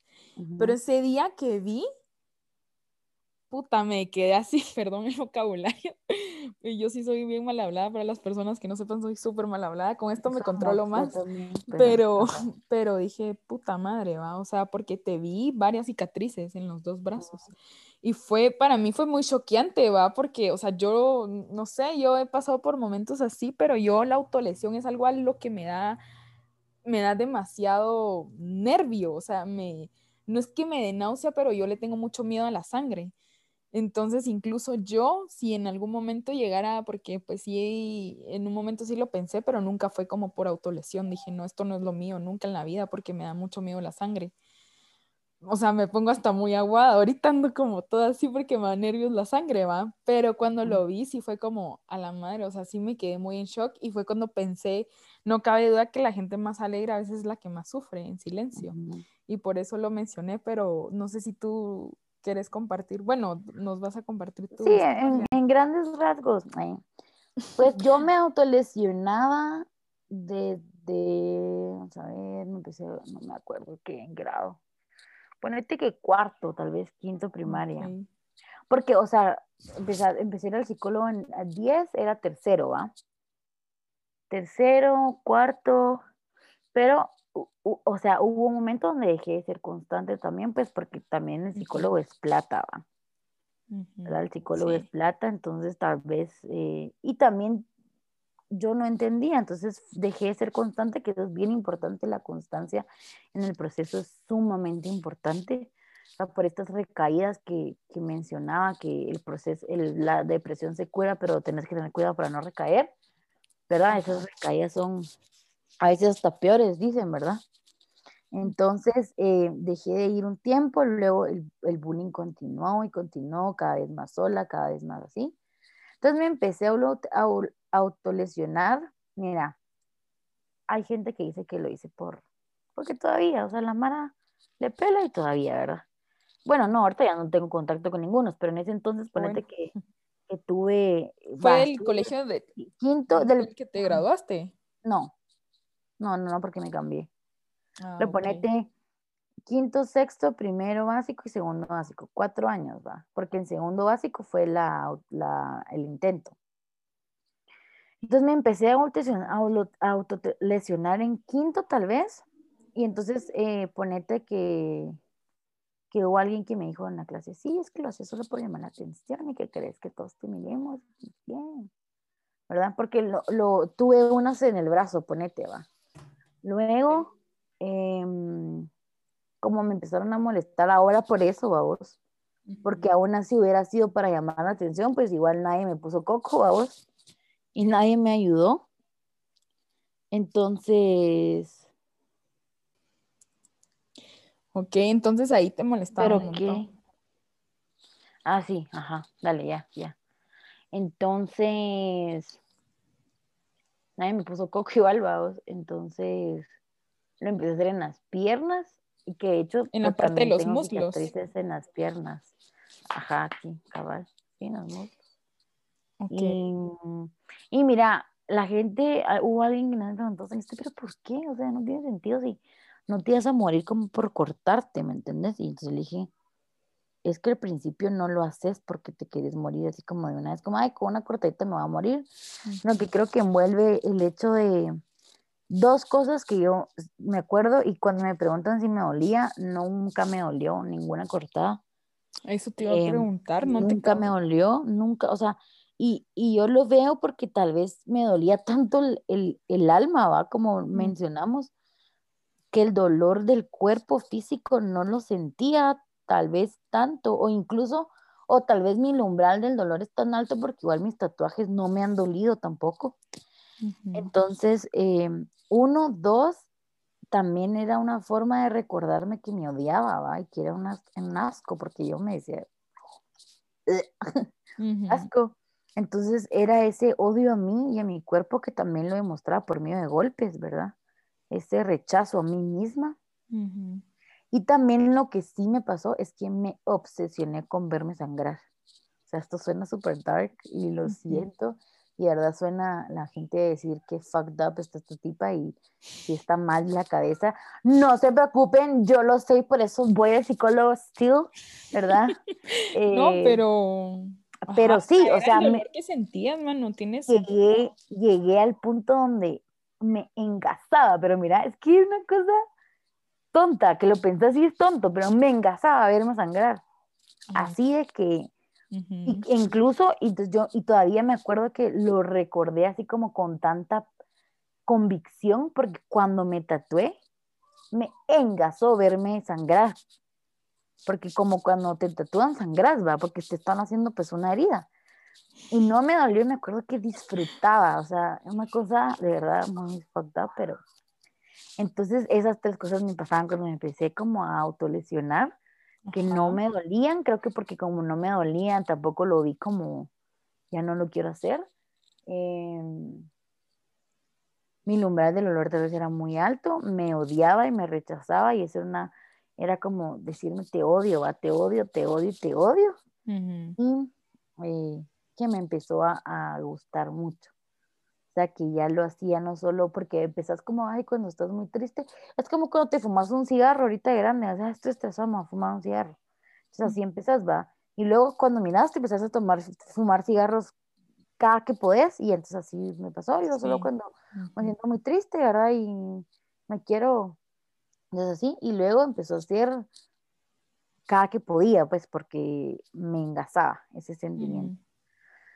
Entonces así fue, quinto, sexto, obviamente tal vez no fue tan seguido, ¿va? No te puedo decir de los cuatro años, todos los días de mi vida lo hice, de repente, es la verdad, es que también debo reconocer que no me acuerdo completamente de todo y sincrónicamente, así como con exactitud, porque obviamente como son tan algunos malos recuerdos, pues el- el- los Tu los mecanismos de bloquea. defensa los bloqueaba, entonces Exacto. no te puedo decir por completo tantas cosas. Me acuerdo, por ejemplo, de un evento en quinto primaria que mi clase, que mi maestra como que se dio cuenta que de verdad eso estaba saliendo de control eh, y obligó a todos mis compañeros a pedirme perdón, ¿me entiendes? Y me acuerdo que salieron a buscarme porque yo salí corriendo de la clase y que todos perdonaban y me dieron un abrazo, cosa que no, pues no sirvió de nada porque el- fue como en uno de los últimos días de clase y el, al siguiente año pues nada fue mejor, ¿me entendés? Va? Pero Ujú. eh, no me puedo recordar de todos los eventos como con tanta exactitud, pero me acuerdo de algunos que les estoy mencionando y luego ya llega dos, 2014, ajá, que es mi segundo, Segundo básico, básico. ajá, mi segundo básico y ahí fue donde ya empezó como más grueso todo, como que creo que se había mejorado la relación de repente, no me acuerdo porque se habían unificado las secciones en básicos, no me acuerdo. Pero eh, igual yo me acuerdo, me acuerdo que me decían ballena, por ejemplo, me acuerdo mucho que ese, ese calificativo usaron. La ballena no sé qué, y me hacían burla. eh, Pues malos los niños, ¿va? Sí. Los y- niños esa edad son bien. Bueno, ya estábamos en segundo básico, teníamos 13, 14 años. Vos, pero calculá Pero que el bullying que te hacían era desde primaria, pues, o sea, Sí, era o sea, tipo y también que vos te acostumbras, va. O sea, porque yo tal vez le dije a mi maestra unas cuantas veces y al ver que no, y eso también es mucha importancia, que tal vez también por eso soy, un- soy docente y trato de, de querer ser diferente, ¿va? A como fueron mis docentes, mis maestras, Y nunca les dije a mis papás como con tanta... En sexto creo que les dije que me quería cambiar de colegio, pero no sé por qué no lo hicieron. En primero creo que se los volví a decir. Y en segundo básico perdí el año. A Y hasta ahí me cambiaron de colegio. El proceso de cambio empezó en junio a medio año, que pues no sabíamos que iba a perder, pero igual perdí el año al final, ¿verdad? Que la verdad es que tampoco me avergüenzo de eso, tampoco, ¿verdad? Porque... Pues, Puede ¿qué se ser, es que era por toda la carga O sea, emocional que tenías. Ajá, ¿qué que podías esperar fuerte. si no estaba al 100?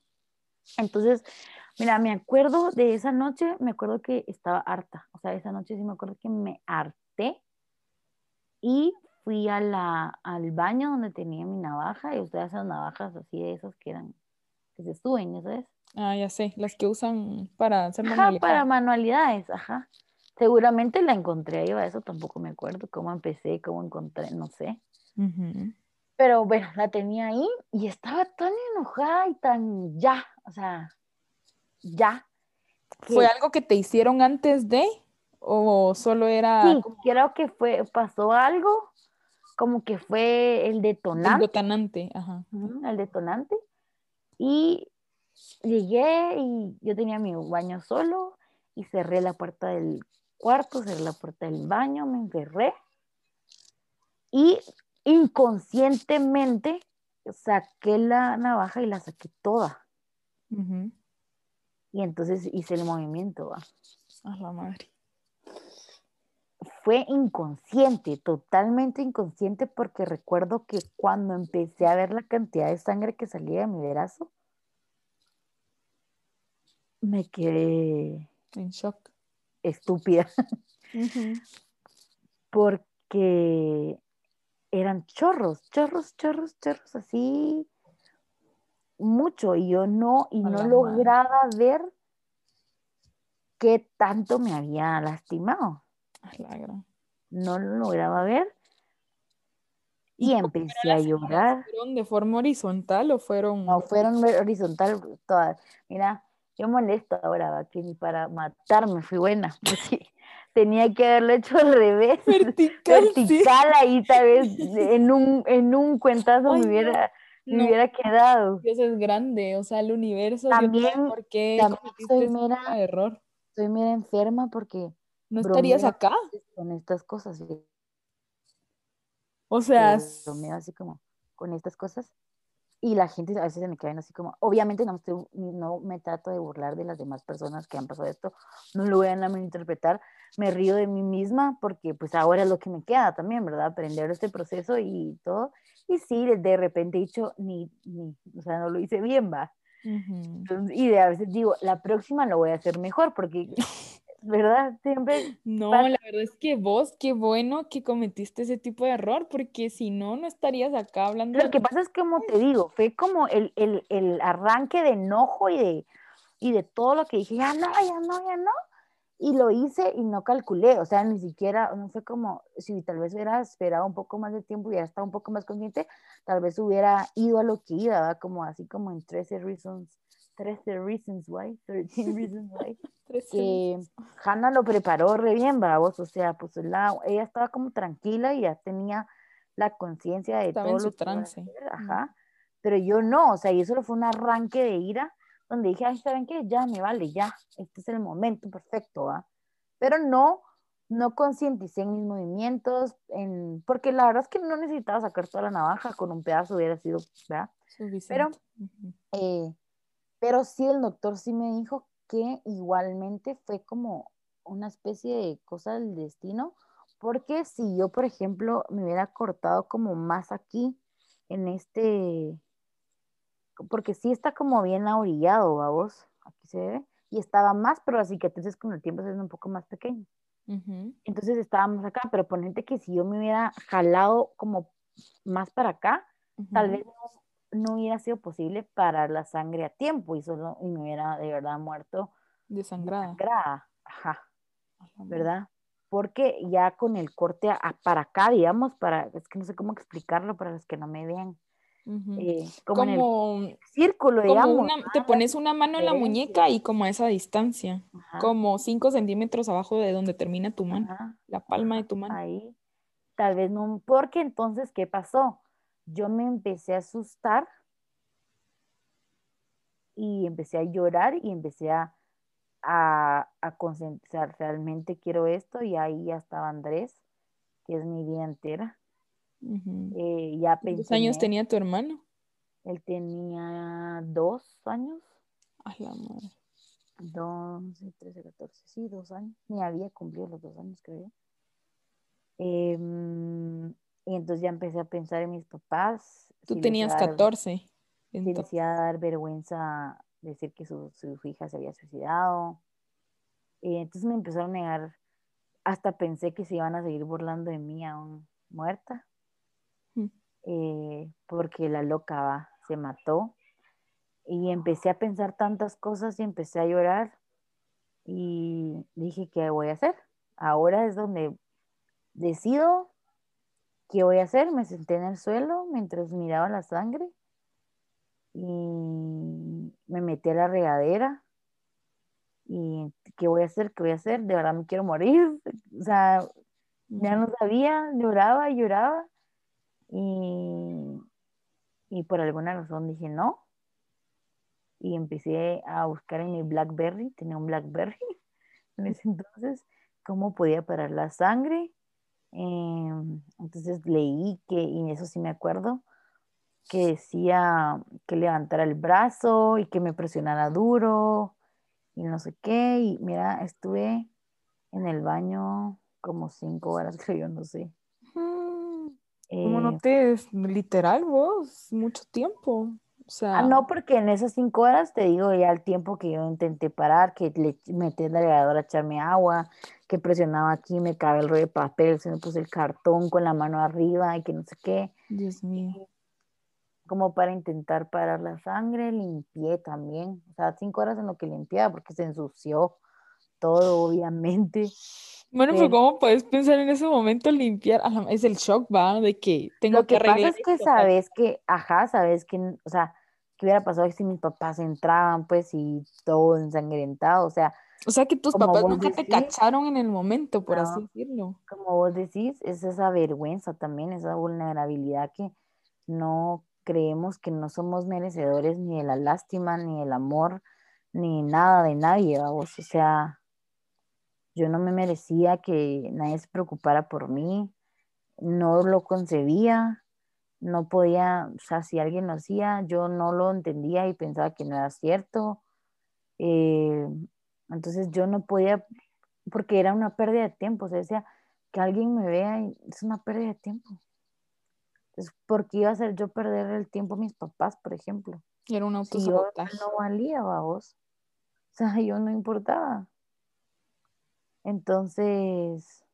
Era la forma de tu mente de engañarte a vos de que realmente no valías nada, como para no... Para minimizar el acto. Y entonces, eh, así, así fue. Luego me acuerdo que sí, bueno, ya logré parar la sangre me asusté mucho porque sí se me miraba como la, la grasita del brazo. o sea, la cortada sí fue profunda. Tengo fotos, pero no así que... Te voy a mandar. Ay, Las ponemos, no, yo estoy no, ese contenido creo que Instagram lo eliminaría. Sí, no. pero se me miraba la grasita, me dolía mucho el brazo y seguía sangrando, pero poquito, ¿va? O sea, ya como la haría empezó a solo. Entonces, me puse una toallita sanitaria porque yo pensé, si absorbe mi sangre de ahí abajo, pues absorbe la sangre también de mi brazo, pues, o sea, es absorbente.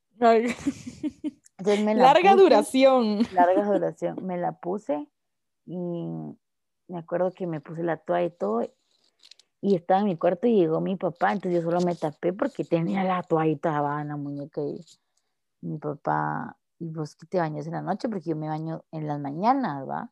Mm. Y yo, no sé, hoy me quería bañar en la noche, sí, ¿va? ¿Estás bien? Y yo, sí, que no sé qué. Mi papá se quedó como extrañado. Pero ya era tarde, entonces va a dormir, ya que mañana tienes que ir a estudiar, que no sé qué. Entonces me fui, se fue, me no dormí esa noche, creo yo. Y mm, al otro día me dolía el brazo, o sea, perdí toda la fuerza en mi brazo no podía tenerlo como normalmente, así como los tenemos abajo. Sino que me dolía un montón, no me bañé, me cambié de toallita, eh, y me fui así, me puse la chumpa, y me fui así con un dolor extremadamente horrible, no lo aguanté el dolor, entonces... Eh, a la madre vos. Me acuerdo que me había tomado una foto en la noche y em, cuando, como no aguanté, le dije a una maestra que Glendy se llama también, casualidad, no es la misma que mi psicóloga, es otra. Y mm, era, me, daba, me dio inglés, ya no era mi maestra, pero me había dado clases y la quería mucho. Y entonces fui con él, le dije, le tengo que contar algo, le dije, pero no sé, o sea, no sé cómo hacerlo. Eh, le enseñé la foto y me dijo, esa no, es tu brazo, me ¿Cómo vas a creer que no sé qué? Es una foto que sacaste de internet. Y yo, no, le prometo que es mi brazo. ¿Cómo no? Me creyó. Le enseñé el brazo y casi se desmaya, casi se desmaya. Eh, se le llenaron sus ojos de lágrimas a ella también. Pues porque como docente no sé qué se sentirá vos, uno, uno de maestra ama a sus alumnos y lo siente. Nunca sabes lo que pasa a la gente, mano, qué fuerte. Y entonces me dijo Celeste, ¿qué pasó? Que no sé qué. Y yo no sé ni qué le dije, no sé qué le conté. Obviamente llamaron a alerta médica, que era como que los que llegaban, ¿verdad? Cuando a revisarnos. Eh, me preguntaron si la navaja estaba desinfectada, que estaba desinfectada porque obviamente tenía esa conciencia desde que me empecé a autolesionar que tenía que desinfectarlo con lo que lo hacía. Eh, les dije que sí, igual me revisaron bien, me desinfectaron igual. Y mira, no lloré.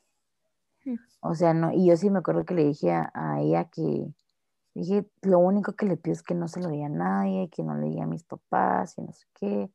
Y me dijo, pero ¿y cómo lo vas a ocultar? Y yo le dije, usted no se preocupe, yo mío qué hago, pero no le diga a nadie, va.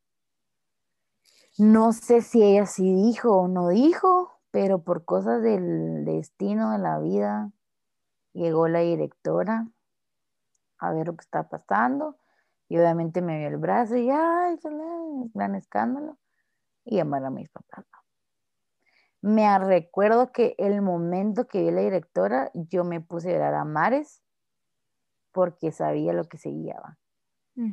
Tomé conciencia que, mis papás iban a enterarse y que todo el mundo iba a enterarse y fue horrible, entonces bueno, ya me pusieron puntos, me pusieron 11 puntos en total en las heridas. Fue bastante larga. Y mm, obviamente tuve un proceso de cicatrización, de sanación, de limpiar la herida cada cierto tiempo, echarme no sé qué y ponerme micropor y, o sea, como una operación, digamos, ¿verdad? Que se cuida eh, mi papá estaba de viaje, me acuerdo muy bien, él trabaja en el interior del país. Solo recuerdo que me escribía. Eh, yo no, no sabía qué sentir porque me sentía así, me seguía sintiendo que los había decepcionado ahora, que no era nada suficiente todo lo que ya les ocasionaba y todavía con eso sentía que ellos se sentían avergonzados.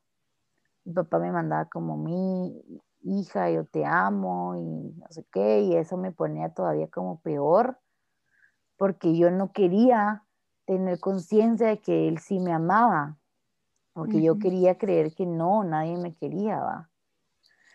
Eh, recuerdo que no podía dormir, recuerdo que en una de esas noches que no podía dormir, mi mamá llegó llorando a mi cuarto y se desahogó.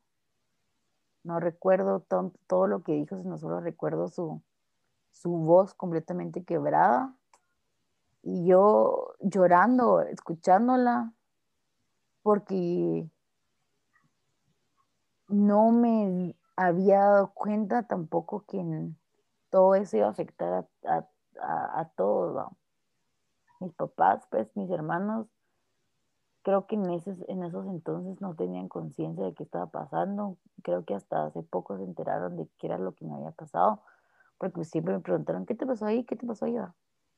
Y nunca les habíamos dicho, pero escuchar a mi mamá tan, tan triste, dolida, confundida. o sea, sí tengo, cierro mis ojos y, y recuerdo ese momento donde eran la una, dos tal vez de la mañana y ella solo entró a mi cuarto. Yo me acuerdo que estaba, me acuerdo que estaba parada y cabal enfrente de la puerta porque era como un pasillo y, y solo la escuché llorando y entró y yo me asusté y la escuché, no sé qué tanto me dijo la verdad, pero recuerdo que me dolió, no porque me dijera algo malo, sino porque yo decía, puta celeste otra vez, o sea, seguí siendo una mierda, pues. Ahora me sentía mierda porque no había medido las consecuencias de todo lo que había hecho. Me acuerdo, como te dije, que era el McDía feliz, que me, me costó comerme la hamburguesa porque uno sostiene la hamburguesa con las dos manos y yo no podía. Solo la podía agarrar con una mano. Eh, recuerdo que la directora no me dejaba quitarme la chumpa nunca porque no quería que nadie me viera las heridas ni el vendaje. A la gran que Recuerdo que tenía que ir a, a limpiarme, a cambiarme las gasas y todo a un cuarto como donde nadie me viera. Recuerdo haber seguido siendo el bicho raro, ¿verdad? Eh, y recuerdo que entonces ahí fue donde tuve que retomar el proceso de terapia, ¿verdad? Eh, donde tuve que, que decir yo me acuerdo que le dije a, Miss Glenn y le dije, bueno, esta será mi segunda oportunidad de vida. Por eso te dije que era como un volver a nacer, ¿verdad? Porque pues en el proceso tomé conciencia y dije, bueno, este, sigo aquí, ¿qué voy a hacer? ¿Qué voy a cambiar? Empecé a conocerme a mí, empecé a, a descubrirme a mí misma, a ver qué tenía, qué no tenía. Eh, es, como volver a comenzar, vamos. Nosotras dos que estudiamos todo eso, eh, vemos el desarrollo de los niños y que aprenden a esto, aprenden a esto. Y así es, volvés a... esponjitas. Volvés a verte el espejo, vamos. Los niños, cabal, hoy estamos hablando de aún, los niños se tienen que reconocer al espejo, es una habilidad social. Y, y yo volví a verme en el espejo, volví a escribirme cartas, me acuerdo que me ponían a escribirme cartas escribirle cartas a todo el mundo, escribir, por eso se ha vuelto tan importante para mí. Y pues así fue, me cambié de colegio.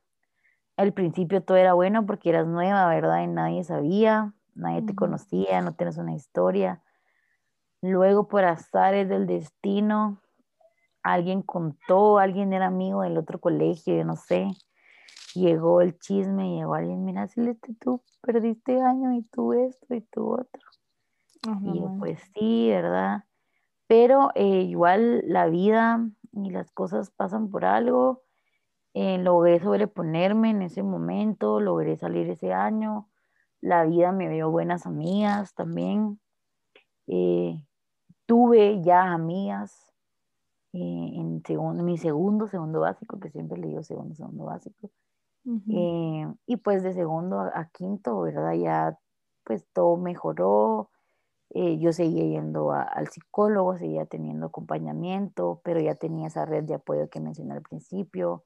También trabajamos con mis papás en nuestra relación, ¿verdad? Andrés, que mm, él es y seguirá siendo por siempre y para siempre el motor de mi vida, por quien yo sigo adelante, por quien yo lucho, él se convirtió en, mi, en lo que me jala, lo que me impulsa, lo que me motiva, ¿verdad? Eh, el que me conoce lo sabe, ¿verdad? Él es la... Es tu hermano menor, para los que no es lo mi hermano menor, ajá, es mi hermano menor, tiene nueve años, no van a pensar. No, que, es su hijo, ajá. Es mi hijo. No, es, ya van, imagínense todavía el nombre, no hubiera sobrevivido. Eh. Pero sí, ese es mi hermano menor. Eh, hasta la fecha tenemos un vínculo súper fuerte. Eh, entonces así fue. ¿Y tu proceso de sanación? fue durante todo eso. Sí, todos esos años, ¿verdad? Donde también conté con docentes que siempre me escucharon, que me dieron, como te digo, me acuerdo que en una clase una maestra ni nos dio clase porque pues yo no le había contado mi historia a nadie, me dio la apertura.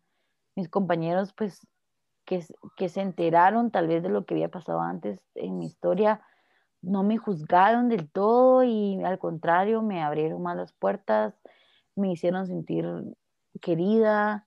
Me acuerdo que en cuarto de bachillerato me celebraron mi cumpleaños a lo grande y entonces eventualmente todo fue mejorando por todos esos cambios que hicimos todos, ¿verdad? Obviamente, como dije al principio, de adentro hacia afuera, fui yo que también tomé una decisión, justamente le comentaba a, a Nat que le decía valorar la vida para valorar la muerte, ¿verdad? Y que al morir también haya valido un poquito más la pena al vivir. Y, y así ¿Recordás, ¿Recordás algún momento en específico en el que empezó como esa parte del amor propio? Porque tenías mucho rechazo hacia ti y que eso fue uno de los detonantes para entonces, no sé si recordás algún momento en el que dijiste, a la madre, yo valgo esto y... Creo que, creo que todo empezó, me acuerdo de un ejercicio que me puso una de mis psicólogas y me dijo, mira, Celeste, un día te vas a levantar, te vas a ver al espejo y te vas a repetir todo lo positivo que tú puedas. Te vas a decir, sos bonita, sos preciosa, sos inteligente, sos esto, sos el otro, te vas a...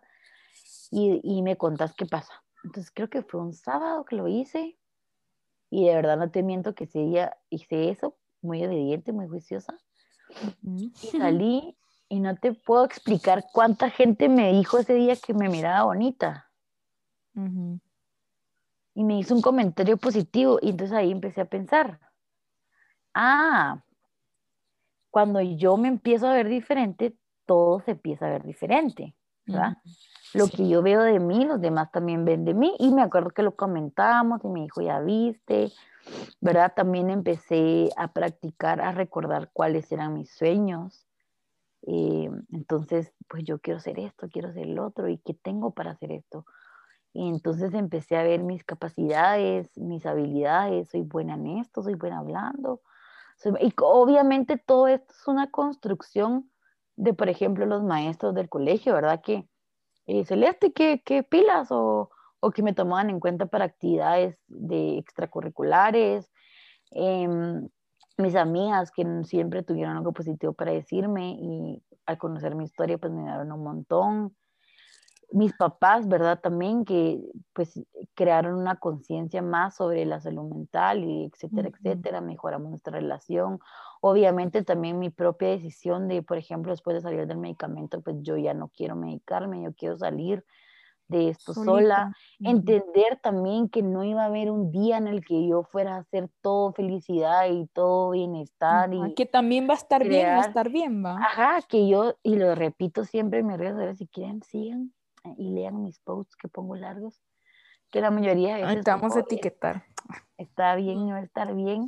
Lo entendí, creo que fue una construcción, también me metí a muchos eventos, me metí a ser confidente, que eso también me ayudó un montón, porque de cierta forma había encontrado un lugar también que me hacía sentir eh, como en casa, ¿verdad? También encontré en, en ese lapso de tiempo una pareja, también, o sea, también fue un momento porque yo nunca me había sentido atractiva, por ejemplo, pues. Ajá, exacto. Y también ese, eso de sentirme atractiva para alguien y que alguien se fijara en mí. Era una idea que pues, que no te iba a pasar. Ajá, y, y, y, también eso me hizo, o sea, darme cuenta de, de sí, o sea, fue una serie de eventos que, como digo, en construcción va, no es de un día para otro, no es solo con al psicólogo, eh, no es solo tomar medicamentos, ¿verdad? También uno tiene que poner un poquito de su parte y es de a poquitos, o sea, es de a poquitos de, bueno, hoy voy a comer un poquito más, hoy me voy a levantar, aunque sea, y voy a bajar a la cocina, porque hay momentos en los que no te quieres parar, no quieres comer. Yo me acuerdo que incluso tuve un tiempo donde tenía cortinas, que tenía cortinas ah, en negras en mi cuarto, entonces me gustaba estar en oscuras, pues.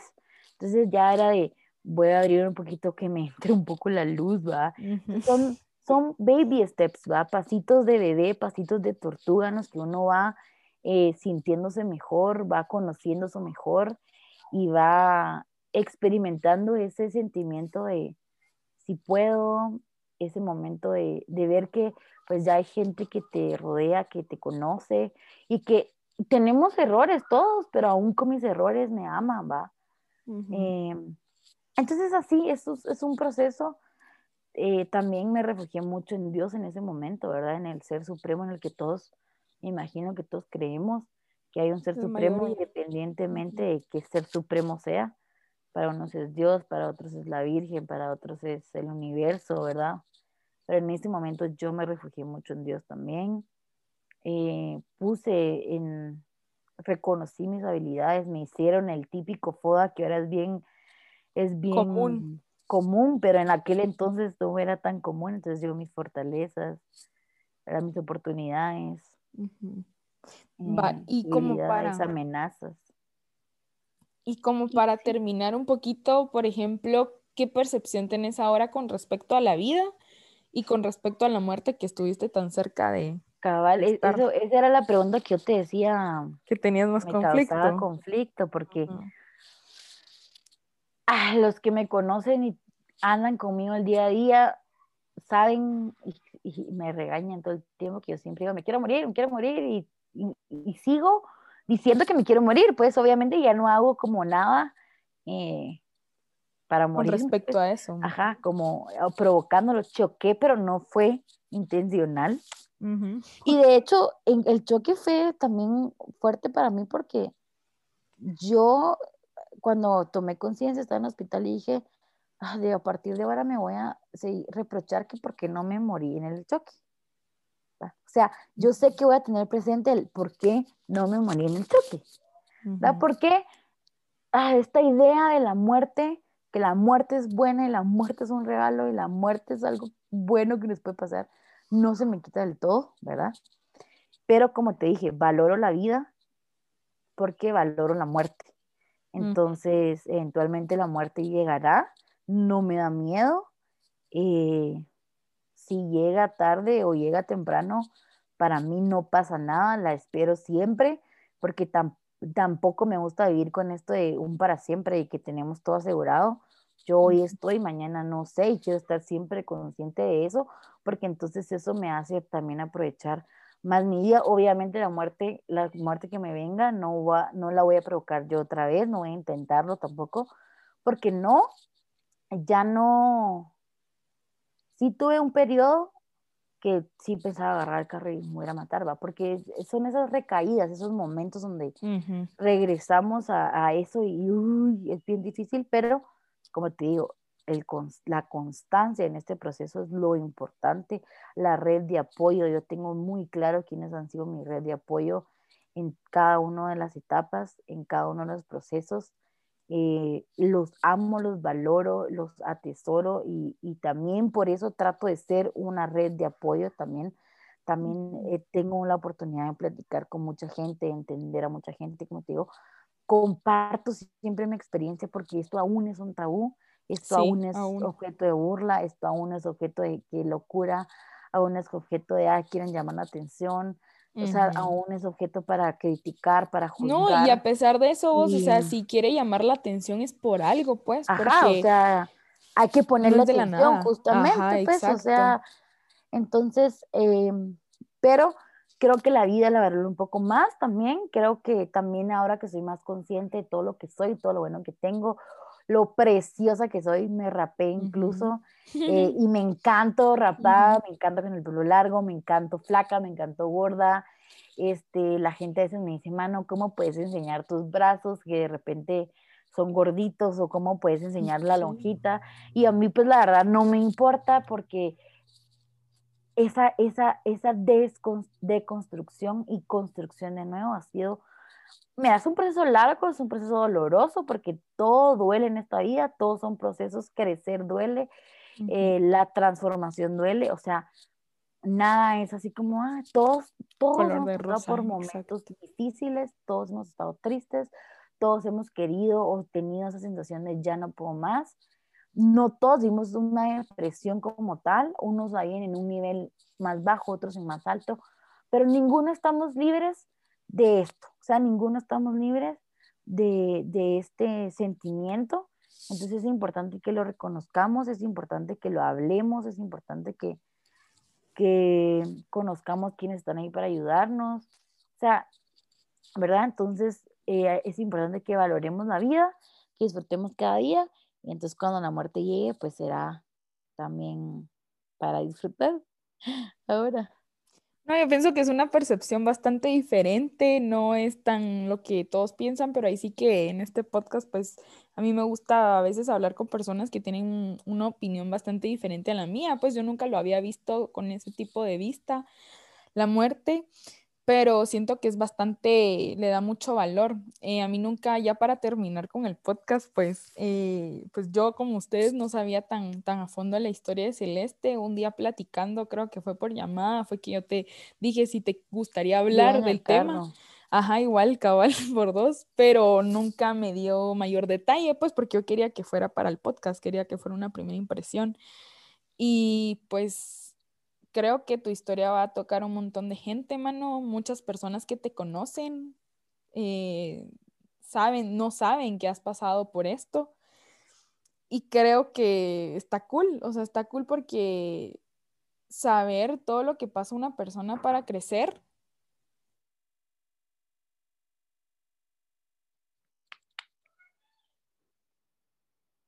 Para crecer y todo, entonces creo que es bastante la gran, no sé, no, siento que no, nunca había conversado con una persona que estuvo tan cerca de ese proceso, ¿sabes? O sea, y creo que esto es un reflejo de la indiferencia de la gente, de la falta de atención y en muchas ocasiones cuando la gente es bastante cruel con todos, pues, o sea, creo que todo esto se pudo haber evitado si todas las personas, todas las personas fuéramos amables, fuéramos buena onda, o sea, sin juzgar. Lastimosamente hay personas que son bien mala onda, pero pues no está bien y creo que tu historia lo refleja bastante.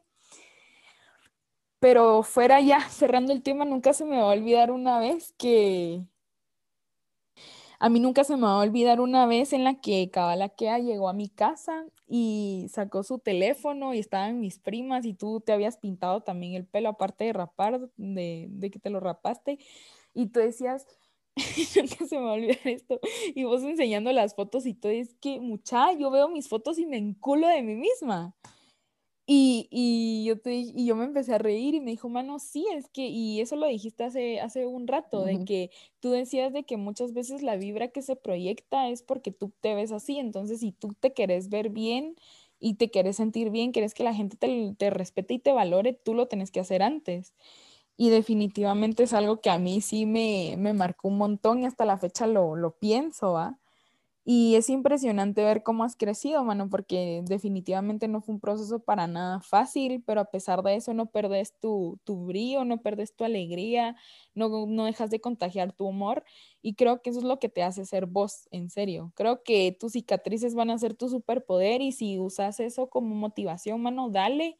Eso es lo que te motiva a estar viva, el proceso de la muerte cada quien es libre de ver su vida como quiera y si media vez eso te hace crecer, creo que es bastante valioso y pues nada, creo que te, ya, ya te lo dije un montón de veces, fuera, antes y durante, pero te agradezco mucho que hayas estado en este episodio, más que todo contando como tu historia. Y a mí en lo particular, pues sí me va a marcar, me, me marcó un montón y está bueno para que las personas consideren y, y vean a sus amistades, vean a personas cuando realmente necesitan ayuda, no las ignoren porque, y si te ignoran, si tú sos el ignorado, mano, simplemente ahí no es. No es ahí una persona que es tu amiga, una persona que es tu amigo, una persona que te ama, que te quiere, que te valora, nunca te va a decir que te calles o que no estés llamando la atención, o sea, entonces, pues eso. Muchas gracias por mm, compartirlo, mano, te lo mm. agradezco un montón. No sé. Gracias a vos por abrir el espacio. De verdad que, a esto lo había hablado con gente que tal vez se, se da la oportunidad de hablarlo. creo que mucha gente, si de mis redes sociales, si los, escuchan, pues van a conocer una parte de mí que no siempre muestro o no cuento tan a profundidad, pero así fue. Iba a decir que no seamos personas, porque a veces inconscientemente hacemos comentarios de otras personas y no sabemos qué tanto dañamos. Siempre aguas con lo que hablamos, mucha a la, la edad que tengamos nunca sabemos con qué está lidiando la otra persona. Nunca. Exacto, nunca. Entonces, eh, revisemos nuestras heridas para no herir. Y nada, ya saben que aquí hay alguien que los va a estar feliz de escucharlos. A veces no tengo mucho tiempo, pero de verdad cuando puedo eh, hablo con, mucha gente de este tipo de cosas. Eh, creo que Nat va a dejar ahí mis redes sociales si quieren seguirme, a platicar eh, de verdad pueden confiar en mí, eh, creo que en Nat también. Eh, o solo para pedir alguna referencia de psicólogos, tengo clínicas también, tengo números de psicólogos en los que confío, entonces ahí está. Gracias por escucharme, ¿verdad? Gracias por, por escuchar el podcast, por escuchar mi historia y pues a Nat, gracias por el espacio y les mando un abrazo a todos que lloraron con nosotros no pasa nada, ya pasó, todo está bien. Eh, por momentos todo está mal, pero igual todo va a estar bien. Exacto. Entonces, ánimo. Eh. Y pues si llegaron hasta este momento, hasta este minuto del podcast, por favor vayan y usen el hashtag me cuido, porque creo que es bastante importante. La salud mental es un reflejo del cuidado que nos damos. Y pues nada, los queremos un montón. Gracias por llegar hasta este momento. Gracias a Celeste por contarnos su historia. Y sí que este episodio no fue tan, tan así de, parece más en pura entrevista, pero es que sí tenía mucha curiosidad con respecto al tema. Los que no saben, pues yo sí quisiera seguir psicología y uno de los temas que sí quisiera siempre hablar es la prevención al suicidio. No sé, se me hace un tema bastante complicado y al que se pueda abordar. Entonces, pues eso. Y, mano, en serio, gracias por compartirlo. Y pues nada, vayan a seguirnos a nuestras redes sociales y yo voy a estar etiquetando a Celeste para que la pueden la puedan ver y la puedan chutear y todo y estoquear y todo lo que quieran y hablarle si quieren. Pero pues eso, nada. Entonces nos vemos en el próximo Soy una loca.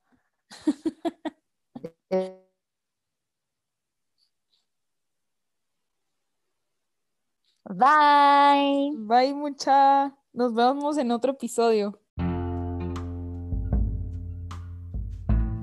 Y eso fue todo por hoy. Espero que tengan una buena tarde, una buena noche, un lindo día. Así que bye, cuídense, crean en sus sueños y sobre todo crean en ustedes.